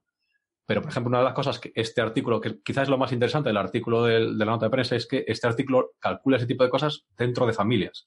O sea, tú tienes una familia con dos hermanos, uno nacido en los 70 y uno nacido en los 80, entonces comparas si entre esos dos hermanos también eh, ves este efecto y efectivamente se ve. Con lo cual, son, son factores puramente ambientales. Es decir, a lo mejor el país ha cambiado su política educativa, cosas de este estilo. Son cosas que afectan a todos los hermanos y, y, y son diferentes entre hermanos. No es que o sea, tengas este gente diferente haciendo los exámenes, que, o sea, gente que en teoría tiene el mismo ADN, eh, responde, o sea, te, también, también eso observa ese, ese decaimiento del, del cociente, intelectual, cociente intelectual. Sí, por ejemplo, ahí el decaimiento fue cuando pasamos de la EGB a la LOCSE. en toda Europa. el efecto se dejó sentir en toda Europa. Pero sí, sí, sí yo sí, estoy de acuerdo con Carlos que eso efectivamente es lo más importante del artículo, es verdad, se me había pasado, que lo más importante es que se ve el efecto incluso dentro de un propio núcleo familiar, entre hermanos nacidos en diferentes épocas, con lo cual no es ni cuestión ni de inmigrantes, ni de, ni de raza, ni de nada, ¿no? O sea que, a ver, que si uno quiere ser racista y xenófobo, ahí lo, lo puede ser, pero que tampoco hace falta que lo esté argumentando, pues total, son eh, en fin, son, ¿cómo se dice?, prejuicios que vienen de instintos muy, muy básicos, muy gregarios, muy, de, muy cavernícolas. Entonces, tampoco hace falta estarles buscando, yo creo, una justificación muy racional a estas cosas. Pero, eh, entonces, volviendo a, al, al, estudio este, efectivamente yo resumiría eh, lo que ustedes han dicho en tres puntos. Entonces, primero, que realmente la bajada es minúscula, o sea que quizás ni siquiera cuenta como bajada, sino que más o menos está estabilizado y lo mismo pues te va un poquito más para arriba, un poquito más para abajo, una fluctuación comparada con el subidón que había habido en épocas anteriores, ¿no? El segundo, pues lo que decía Sara, ¿no? De que quizás la forma de medir la inteligencia hay que irla actualizando, porque eh, la inteligencia es una cosa muy compleja de definir, o sea, de saber exactamente cómo definirlo. Entonces tú estableces unos parámetros que en esa cultura, en esa sociedad, en esa época, son las que te dan a entender que una persona es inteligente, pero que eso va cambiando con el tiempo también, porque la cultura cambia, las cosas que hacen los niños cambian. A lo mejor si parte del test este fuera escribir con los pulgares, pues seguramente los de los 70 se, estarían todos suspendidos, vamos, darían números negativos. Y el tercer argumento, no me acuerdo cuál era, porque a mí nunca me salieron bien estos tests y creo que la memoria era uno de los puntos importantes, pero sí. había, había otra tercera cosa que decir que no me acuerdo. Hay, hay, otra cosa importante decir también, es que esto eh, también se ha medido, o sea, no solo en países europeos y Estados Unidos, sino también en Japón y en Corea del Sur. Es una cosa, es un efecto que, que se ha medido. Otra cosa que también quiero decir es que, eh, hay, por ejemplo, esto hay un artículo que está muy bien en el español hablando de este estudio y eh, muchas veces nos quejamos cuando, cuando en la prensa pues las notas de las notas de ciencia son un poco la, cuando las notas en, en, la ciencia en la prensa las notas sobre ciencia son un poco eh, deja un poco de desear pero en este caso la verdad que hay que, hay que decir que Sergio Ferrer que es el, el autor del artículo pues eh, aplausos para él porque una de las cosas que hace es saca el gráfico del artículo que el gráfico del artículo tiene la evolución del cociente intelectual entre 1960 y 1990 pero el eje, el eje vertical va entre 99 y 103, ¿no? Entonces tú ves la evolución y parece una evolución bestial. Entonces, en el siguiente párrafo, en el español ponen el mismo gráfico, pero si pones el, el, el eje ya no entre 0 y 100, entre 80 y 100, entre 80 y 120. Entonces ya ves que es completamente plano y que realmente te estás peleando por el chocolate del loro. Qué irrisorio, ¿no? Muy bien, pues un, un aplauso. ¿Cómo se llama el periodista en el español? Se llama Sergio Ferrer. Pues un aplauso para Sergio Ferrer. Que sí, hombre, que siempre estamos dando palos a los periodistas, pero que de vez en cuando se merecen también una, una palmadita. Venga. Bueno, y la última... Y luego, ¿Sí? ah, a los que les interese este tema y echas unas risas, hay una peli muy divertida que se llama Idiocracia, Ah, sí. Sí, sí. relacionada con el tema que seguramente les guste. sí. Igual es un poco preocupante esa peli, pero bueno, eh, vale. No, pero Eh, tiene su puntillo gracioso y simpático. Bueno, eh, y por último, si quieren para acabar, otra pregunta que sí, sí quería eh, tener aquí, que nos la envía eh, un oyente que se llama Alfonso, em, y nos dice, bueno, no lo voy a leer porque empieza diciendo un montón de cosas de estas que te, te ruborizan, diciendo cosas muy, muy bonitas sobre, sobre el programa y sobre el equipo de Coffee Break, así que te las agradezco de corazón en nombre de todo el equipo, eh, Alfonso. Y luego dice que como consecuencia de todas estas cosas que ha estado diciendo sobre nosotros, eh, pues que ha eh, contaminado a su hijo y que ahora con 15 años que tiene, le está diciendo que le gustaría ser de nuestro club, pone entre comillas, que quiere ser astrofísico y que parece que le ha dado fuerte. Eh, entonces, que si podemos darle un par de consejos para ese largo recorrido que le queda por delante. Dice que no sabe si todavía es pronto para eso, está en tercero de la, está en tercero de la ESO, que no sabe si es pronto para empezar, empezar a darle consejos. Eh, y que, pero bueno, que si le podemos comentar algo, ¿no? Y bueno, luego sigue diciendo una, una serie de cosas también de esas que ruborizan, así que muchas gracias por todo. Ahora les voy a preguntar a Sara y a Carlos qué es lo que opinan ellos. Yo lo que sí diría es que no es pronto, eh, en absoluto, está muy bien, porque en esta edad una cosa que se puede empezar a hacer es, si realmente tiene interés por hacer, por estudiar astrofísica, eh, aconsejarle que tenga toda la base posible en matemáticas, eh, que eso es fundamental, es básico. Y luego, si quiere, si le gustan los ordenadores, también todo lo que tenga que ver con programación, que coja Python, por ejemplo, que es un lenguaje buenísimo para, para meterse, si le gusta. Si no le gusta la programación, hay otras ramas de la física y de la astrofísica en las que se puede vivir sin programar mucho. Un poquito sí que te hará falta, pero las matemáticas sí que van a ser fundamentales. Evidentemente, si vas a hacer algo teórico, son eh, totalmente lo más importante las matemáticas. Si no, en cualquier caso, siempre las vas a necesitar para analizar datos, para, muchas cosas. Entonces, yo, mi consejo sería, pues si hace falta que, no sé, que, esté en clases particulares eh, o cualquier tipo de refuerzo que pueda tener de matemáticas, a lo mejor, sobre todo a esta edad, igual no es lo más divertido del mundo, pero le va a venir muy bien porque si lleva una, base buena en matemáticas, luego el resto de la carrera le va a resultar mucho más fácil. Yo creo que en particular, mmm, para mí los primeros años, por ejemplo, diría que análisis, lo que se llama análisis matemático, que es funciones, derivadas, integrales, ecuaciones diferenciales, esta es la parte fundamental. Eh, trigonometría, eso es súper básico, tener un manejo intuitivo de la trigonometría es muy importante. Luego el álgebra puede venir bien, sobre todo si vas a hacer cosas muy teóricas. O sea, la gente de física de partículas le viene muy bien el álgebra. La gente de cosmología le puede venir bien el álgebra. Pero para toda la ciencia, análisis matemático, estadística, trigonometría, yo creo que es súper básico. Eh, ¿Qué opinan? Eh, Sara, sí, yo, yo aparte de lo que has dicho, efectivamente, yo también eh, eh, creo que la, la, estadística, aunque ahora los, los eh, planes educativos de, la, de, las carreras han cambiado un poco, eh, hasta, hasta hace no mucho eran un poco eh, flojitos en estadística. Entonces, es, y, es, es, muy conveniente tener una base buena de estadística. Y respecto al álgebra, yo ahí discrepo, un poco contigo. Una cosa muy, bueno, muy importante, una cosa bastante importante, no solo en, no solo en, en, en física o astrofísica, sino en casi, casi cualquier carrera de ciencias y en particular, si tienes algo que hacer con programación, es eh, el álgebra de matrices controlarla bastante bien. Bien. Entonces, sí. eso sí es, eso sí es razonablemente importante. Que a veces también eh, al menos cuando yo, cuando yo hacía la carrera, uno de los grandes problemas que, efectivamente, o sea, tú tienes un, un muy buena base matemática en los primeros años, pero nadie te dice en ningún momento para qué sirve todo aquello. Entonces, hay un poco de desconexión cuando tú estás estudiando matemáticas y cuando dos años después dices leches, contras. Para esto, todo. sí, sí. No, yo quiero aclarar simplemente por alusiones que lo de, no, no, es que esté intentando hacer de menos el álgebra, ni decir que no es importante, porque seguro que nuestros oyentes habrá muchos que lo consideren lo más importante del mundo. Solo quiero decir que dentro de esas categorías, para, para un físico en general, eh, insisto, depende de qué física vayas a hacer, pero eh, para la mayor parte de las ramas que no sean mm, las más teóricas, me parece más importante el análisis matemático y la estadística eh, y la trigonometría que el álgebra, que no quiere decir que no sea importante, sino que es muy importante, pues por ejemplo, eh, pues eso, en, física teórica sobre todo yo diría que lo más importante, aunque es verdad lo que dice Carlos, que las operaciones matriciales aparecen en, todas partes de, la física. Creo que es más importante que aprenda bien matemáticas que física, porque la física eh, la aprendes. Quiero decir que si, tienes una buena base matemática, la física la aprendes más fácilmente. Mientras que si no tienes base matemática, cuesta todo, cuesta mucho más. Y Sara, no sé si tienes opinión. yo vengo de una rama más práctica, digamos, la ingeniería es ciencia aplicada, ¿no?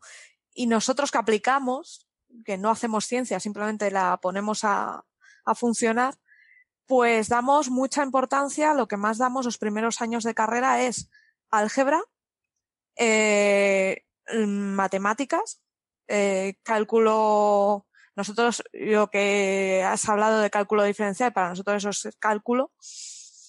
Y en eso sí que es, y los dos primeros años es bestial. Física damos muy poquito, pero claro, es que nosotros la física no la aplicamos apenas.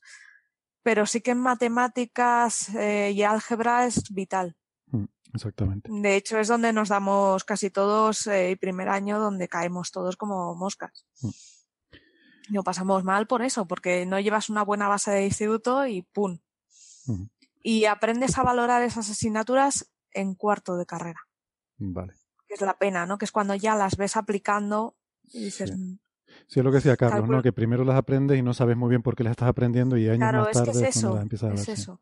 Entonces, mi consejo es mm, enseñar, vamos, eh, con él que que si necesita libros de la biblioteca, que eh, llevarle a planetario, motivarle que vaya viendo un poco qué hay, hablarle siempre de la matemática que hay debajo, de todo lo que hay debajo y, y que haga lo que quiera, que si que lo que a él le motive, que elija la carrera que a él realmente le atraiga. Hmm. Que sí, está en tercero de eso y puede ser pronto, puede ser que cambie de opinión, pero si lleva una buena base de ciencia, de, estar motivado por la ciencia, yo creo que por esa rama va a tirar. Sí. Imaginaos que descubre que la programación le vuelve loco y viene para mi, para mi rama, ¿no? Claro, claro. Y se hace. Totalmente. ingeniero informático, pues es también muy bonito. Totalmente. Y que haga él lo que, lo que él vaya, sobre todo que descubra. Ahora es el momento de que vaya descubriendo, que vaya probando y que vaya viendo qué es lo que él quiere hacer que, sí, que yo estoy muy de acuerdo, que esto no quiere decir que luego te ancles en esto, ¿no? Porque de hecho, además, si coges buena base, porque yo qué sé, porque lees libros, porque mm, das clases particulares, por lo que sea, coges buena base en matemáticas y en programación, te va a servir para todo. O sea, mm, te va a abrir muchísimas puertas luego hagas lo que hagas. Es bueno tener un plan, aunque luego lo cambies. Eso es una cosa además que, que siempre me ha parecido un, un lema vital de estos de que yo, yo no soy mucho de poner frasecitas motivacionales, pero si tuviera que poner una en mi oficina pondría eso. O sea, tú ten siempre un plan. Eh, eso lo leí una vez en un libro de ajedrez, me acuerdo, hace 20 años. Y, decía eso, siempre hay que tener un plan. Luego lo vas cambiando sobre la marcha. Y vas cambiando, pero hay que tener un plan. Eh, un plan malo es mejor que no tener ningún plan. Y eso, entonces eso es muy bueno, porque el hijo de, nuestro oyente tiene una, una, idea clara, que luego que la cambie, genial, o sea, que no, que no intente aferrarse a una cosa. Si luego decide que le gusta más otra, pues que se pase a esa otra, pero es bueno que ya tenga una idea porque eso, te, permite ir trabajando y ganando cosas.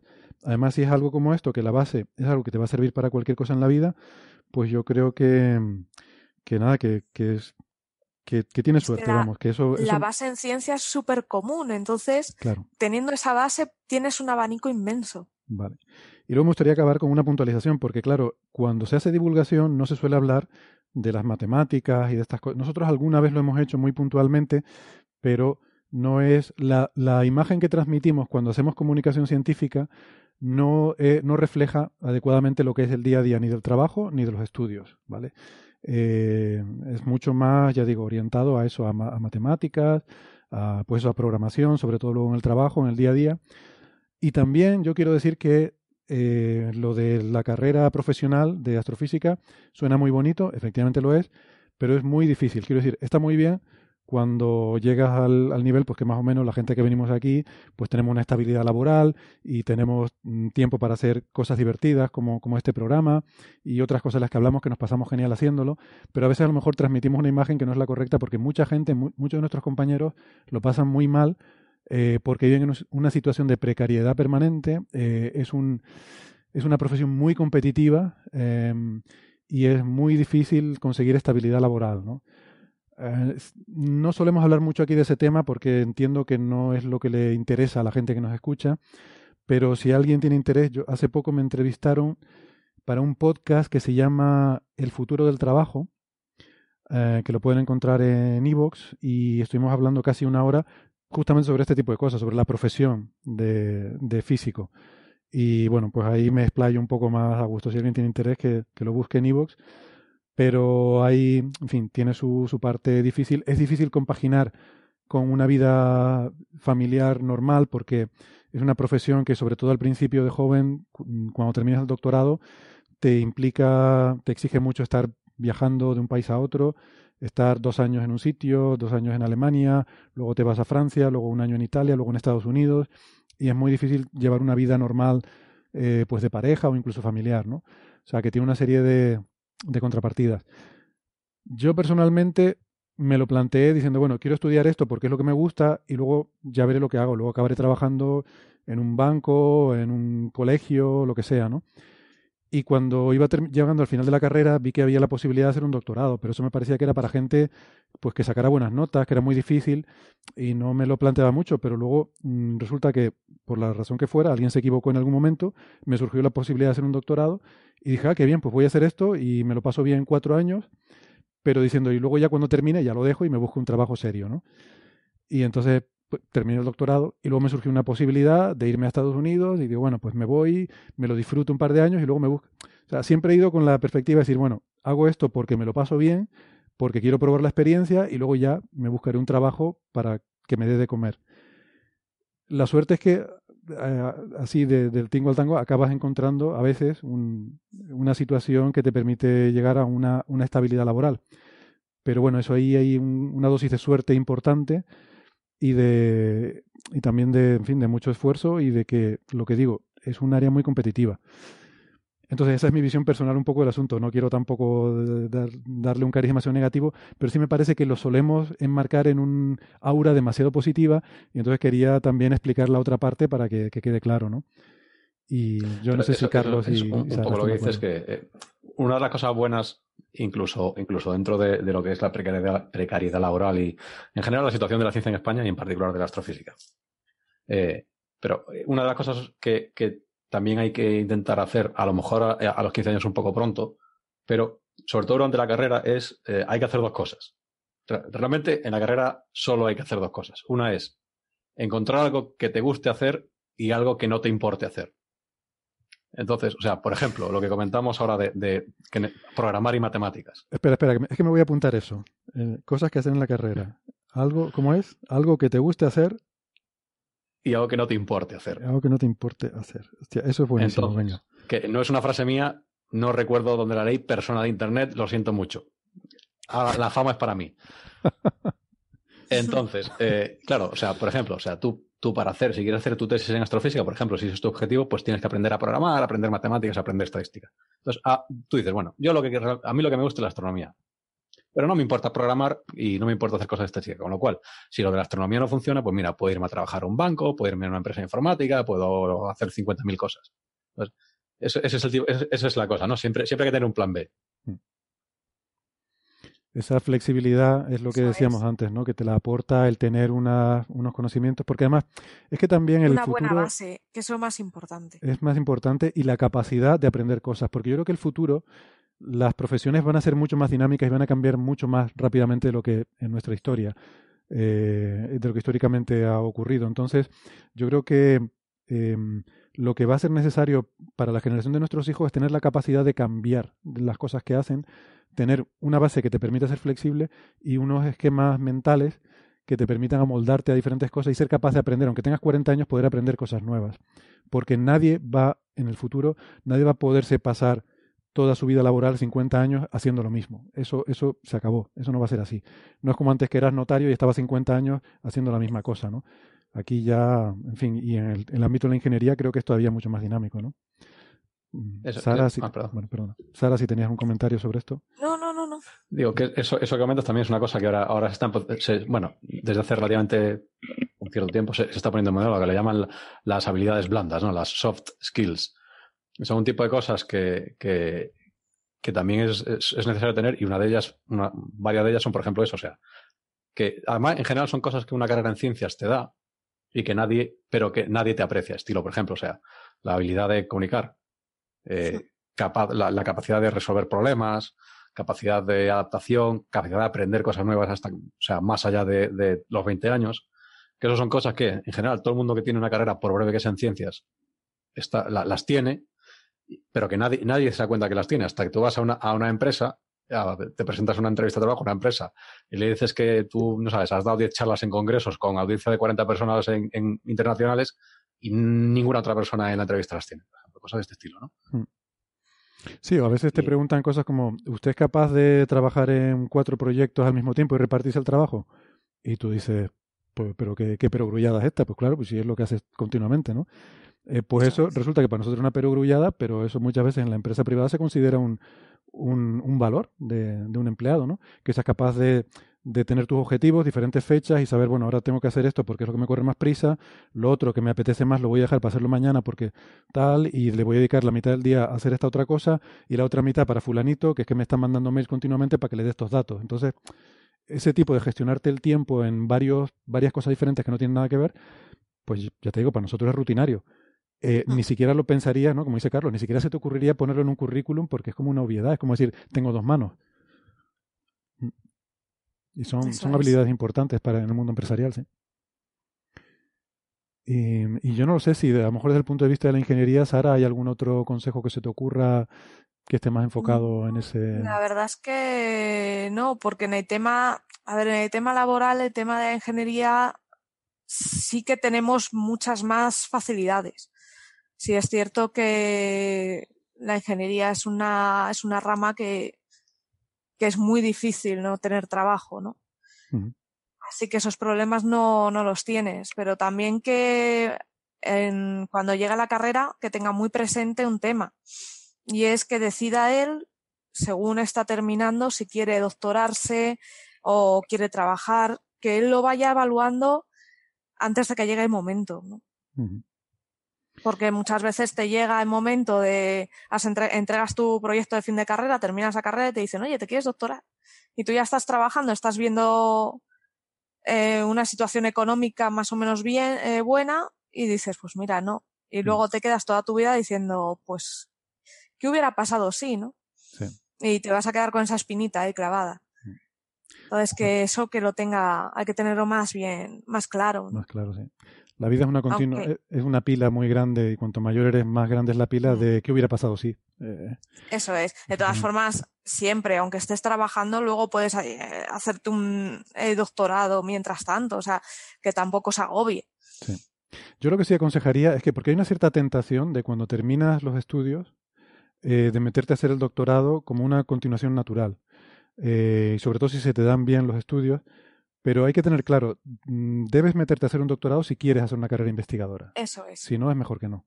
O sea, no lo hagas simplemente por la inercia de que es que vengo estudiando y haciendo exámenes, pues ya lo siguiente es un doctorado, porque no tiene nada que ver. Eh, no, no, no, no. Es solo si quieres investigar, si quieres eh, llegar más allá, la capacidad de ver cosas nuevas, ¿no? Ser el primero que va a descubrir cosas que otro no ha visto, es esas cosas. Mm. La empresa es dinero pero un trabajo más rutinario. Esto es poco dinero, pero a lo mejor un trabajo mucho más bonito. Bueno, pues yo tenía la verdad que un montón de preguntas hoy puestas porque pensaba que había pocos temas y que nos iba a quedar un montón de tiempo para, para otras cosas, ¿no? Lo que pasa es que esta gente se pone a hablar, el Carlos empieza a hablar y es que no, no, hay forma. Empieza con las cosas y, y nada, se nos ha hecho la hora que se nos ha hecho. Vamos a irnos despidiendo. Me queda la duda. Sí, que esta gente se querrá ir a dormir. Esta gente se querrá ir a dormir. Vamos a dormir que esta gente querrá irse a casa. Exactamente. Yo no sé si entre los factores X me faltó, Carlos, eh, tú que sabes estas cosas, eh, la posibilidad de que si eh, los extraterrestres que nos invaden son pulpos, si son pulpos espaciales. O, viene a cambiar Mercurio por baratijas. O cambiar Mercurio por baratijas, que claro, eso sí tendrían repercusiones económicas importantes. Bueno, en fin, seguiremos con más temas la próxima semana. Ya les digo, si no hay ninguna noticia interesante, sacaremos más preguntas y yo qué sé, algún programa volveremos a hacer, sea como sea. Carlos, Sara, muchas gracias.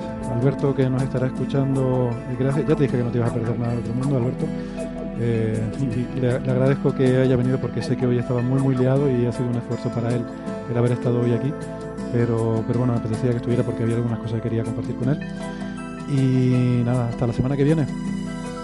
Chao. Hasta luego.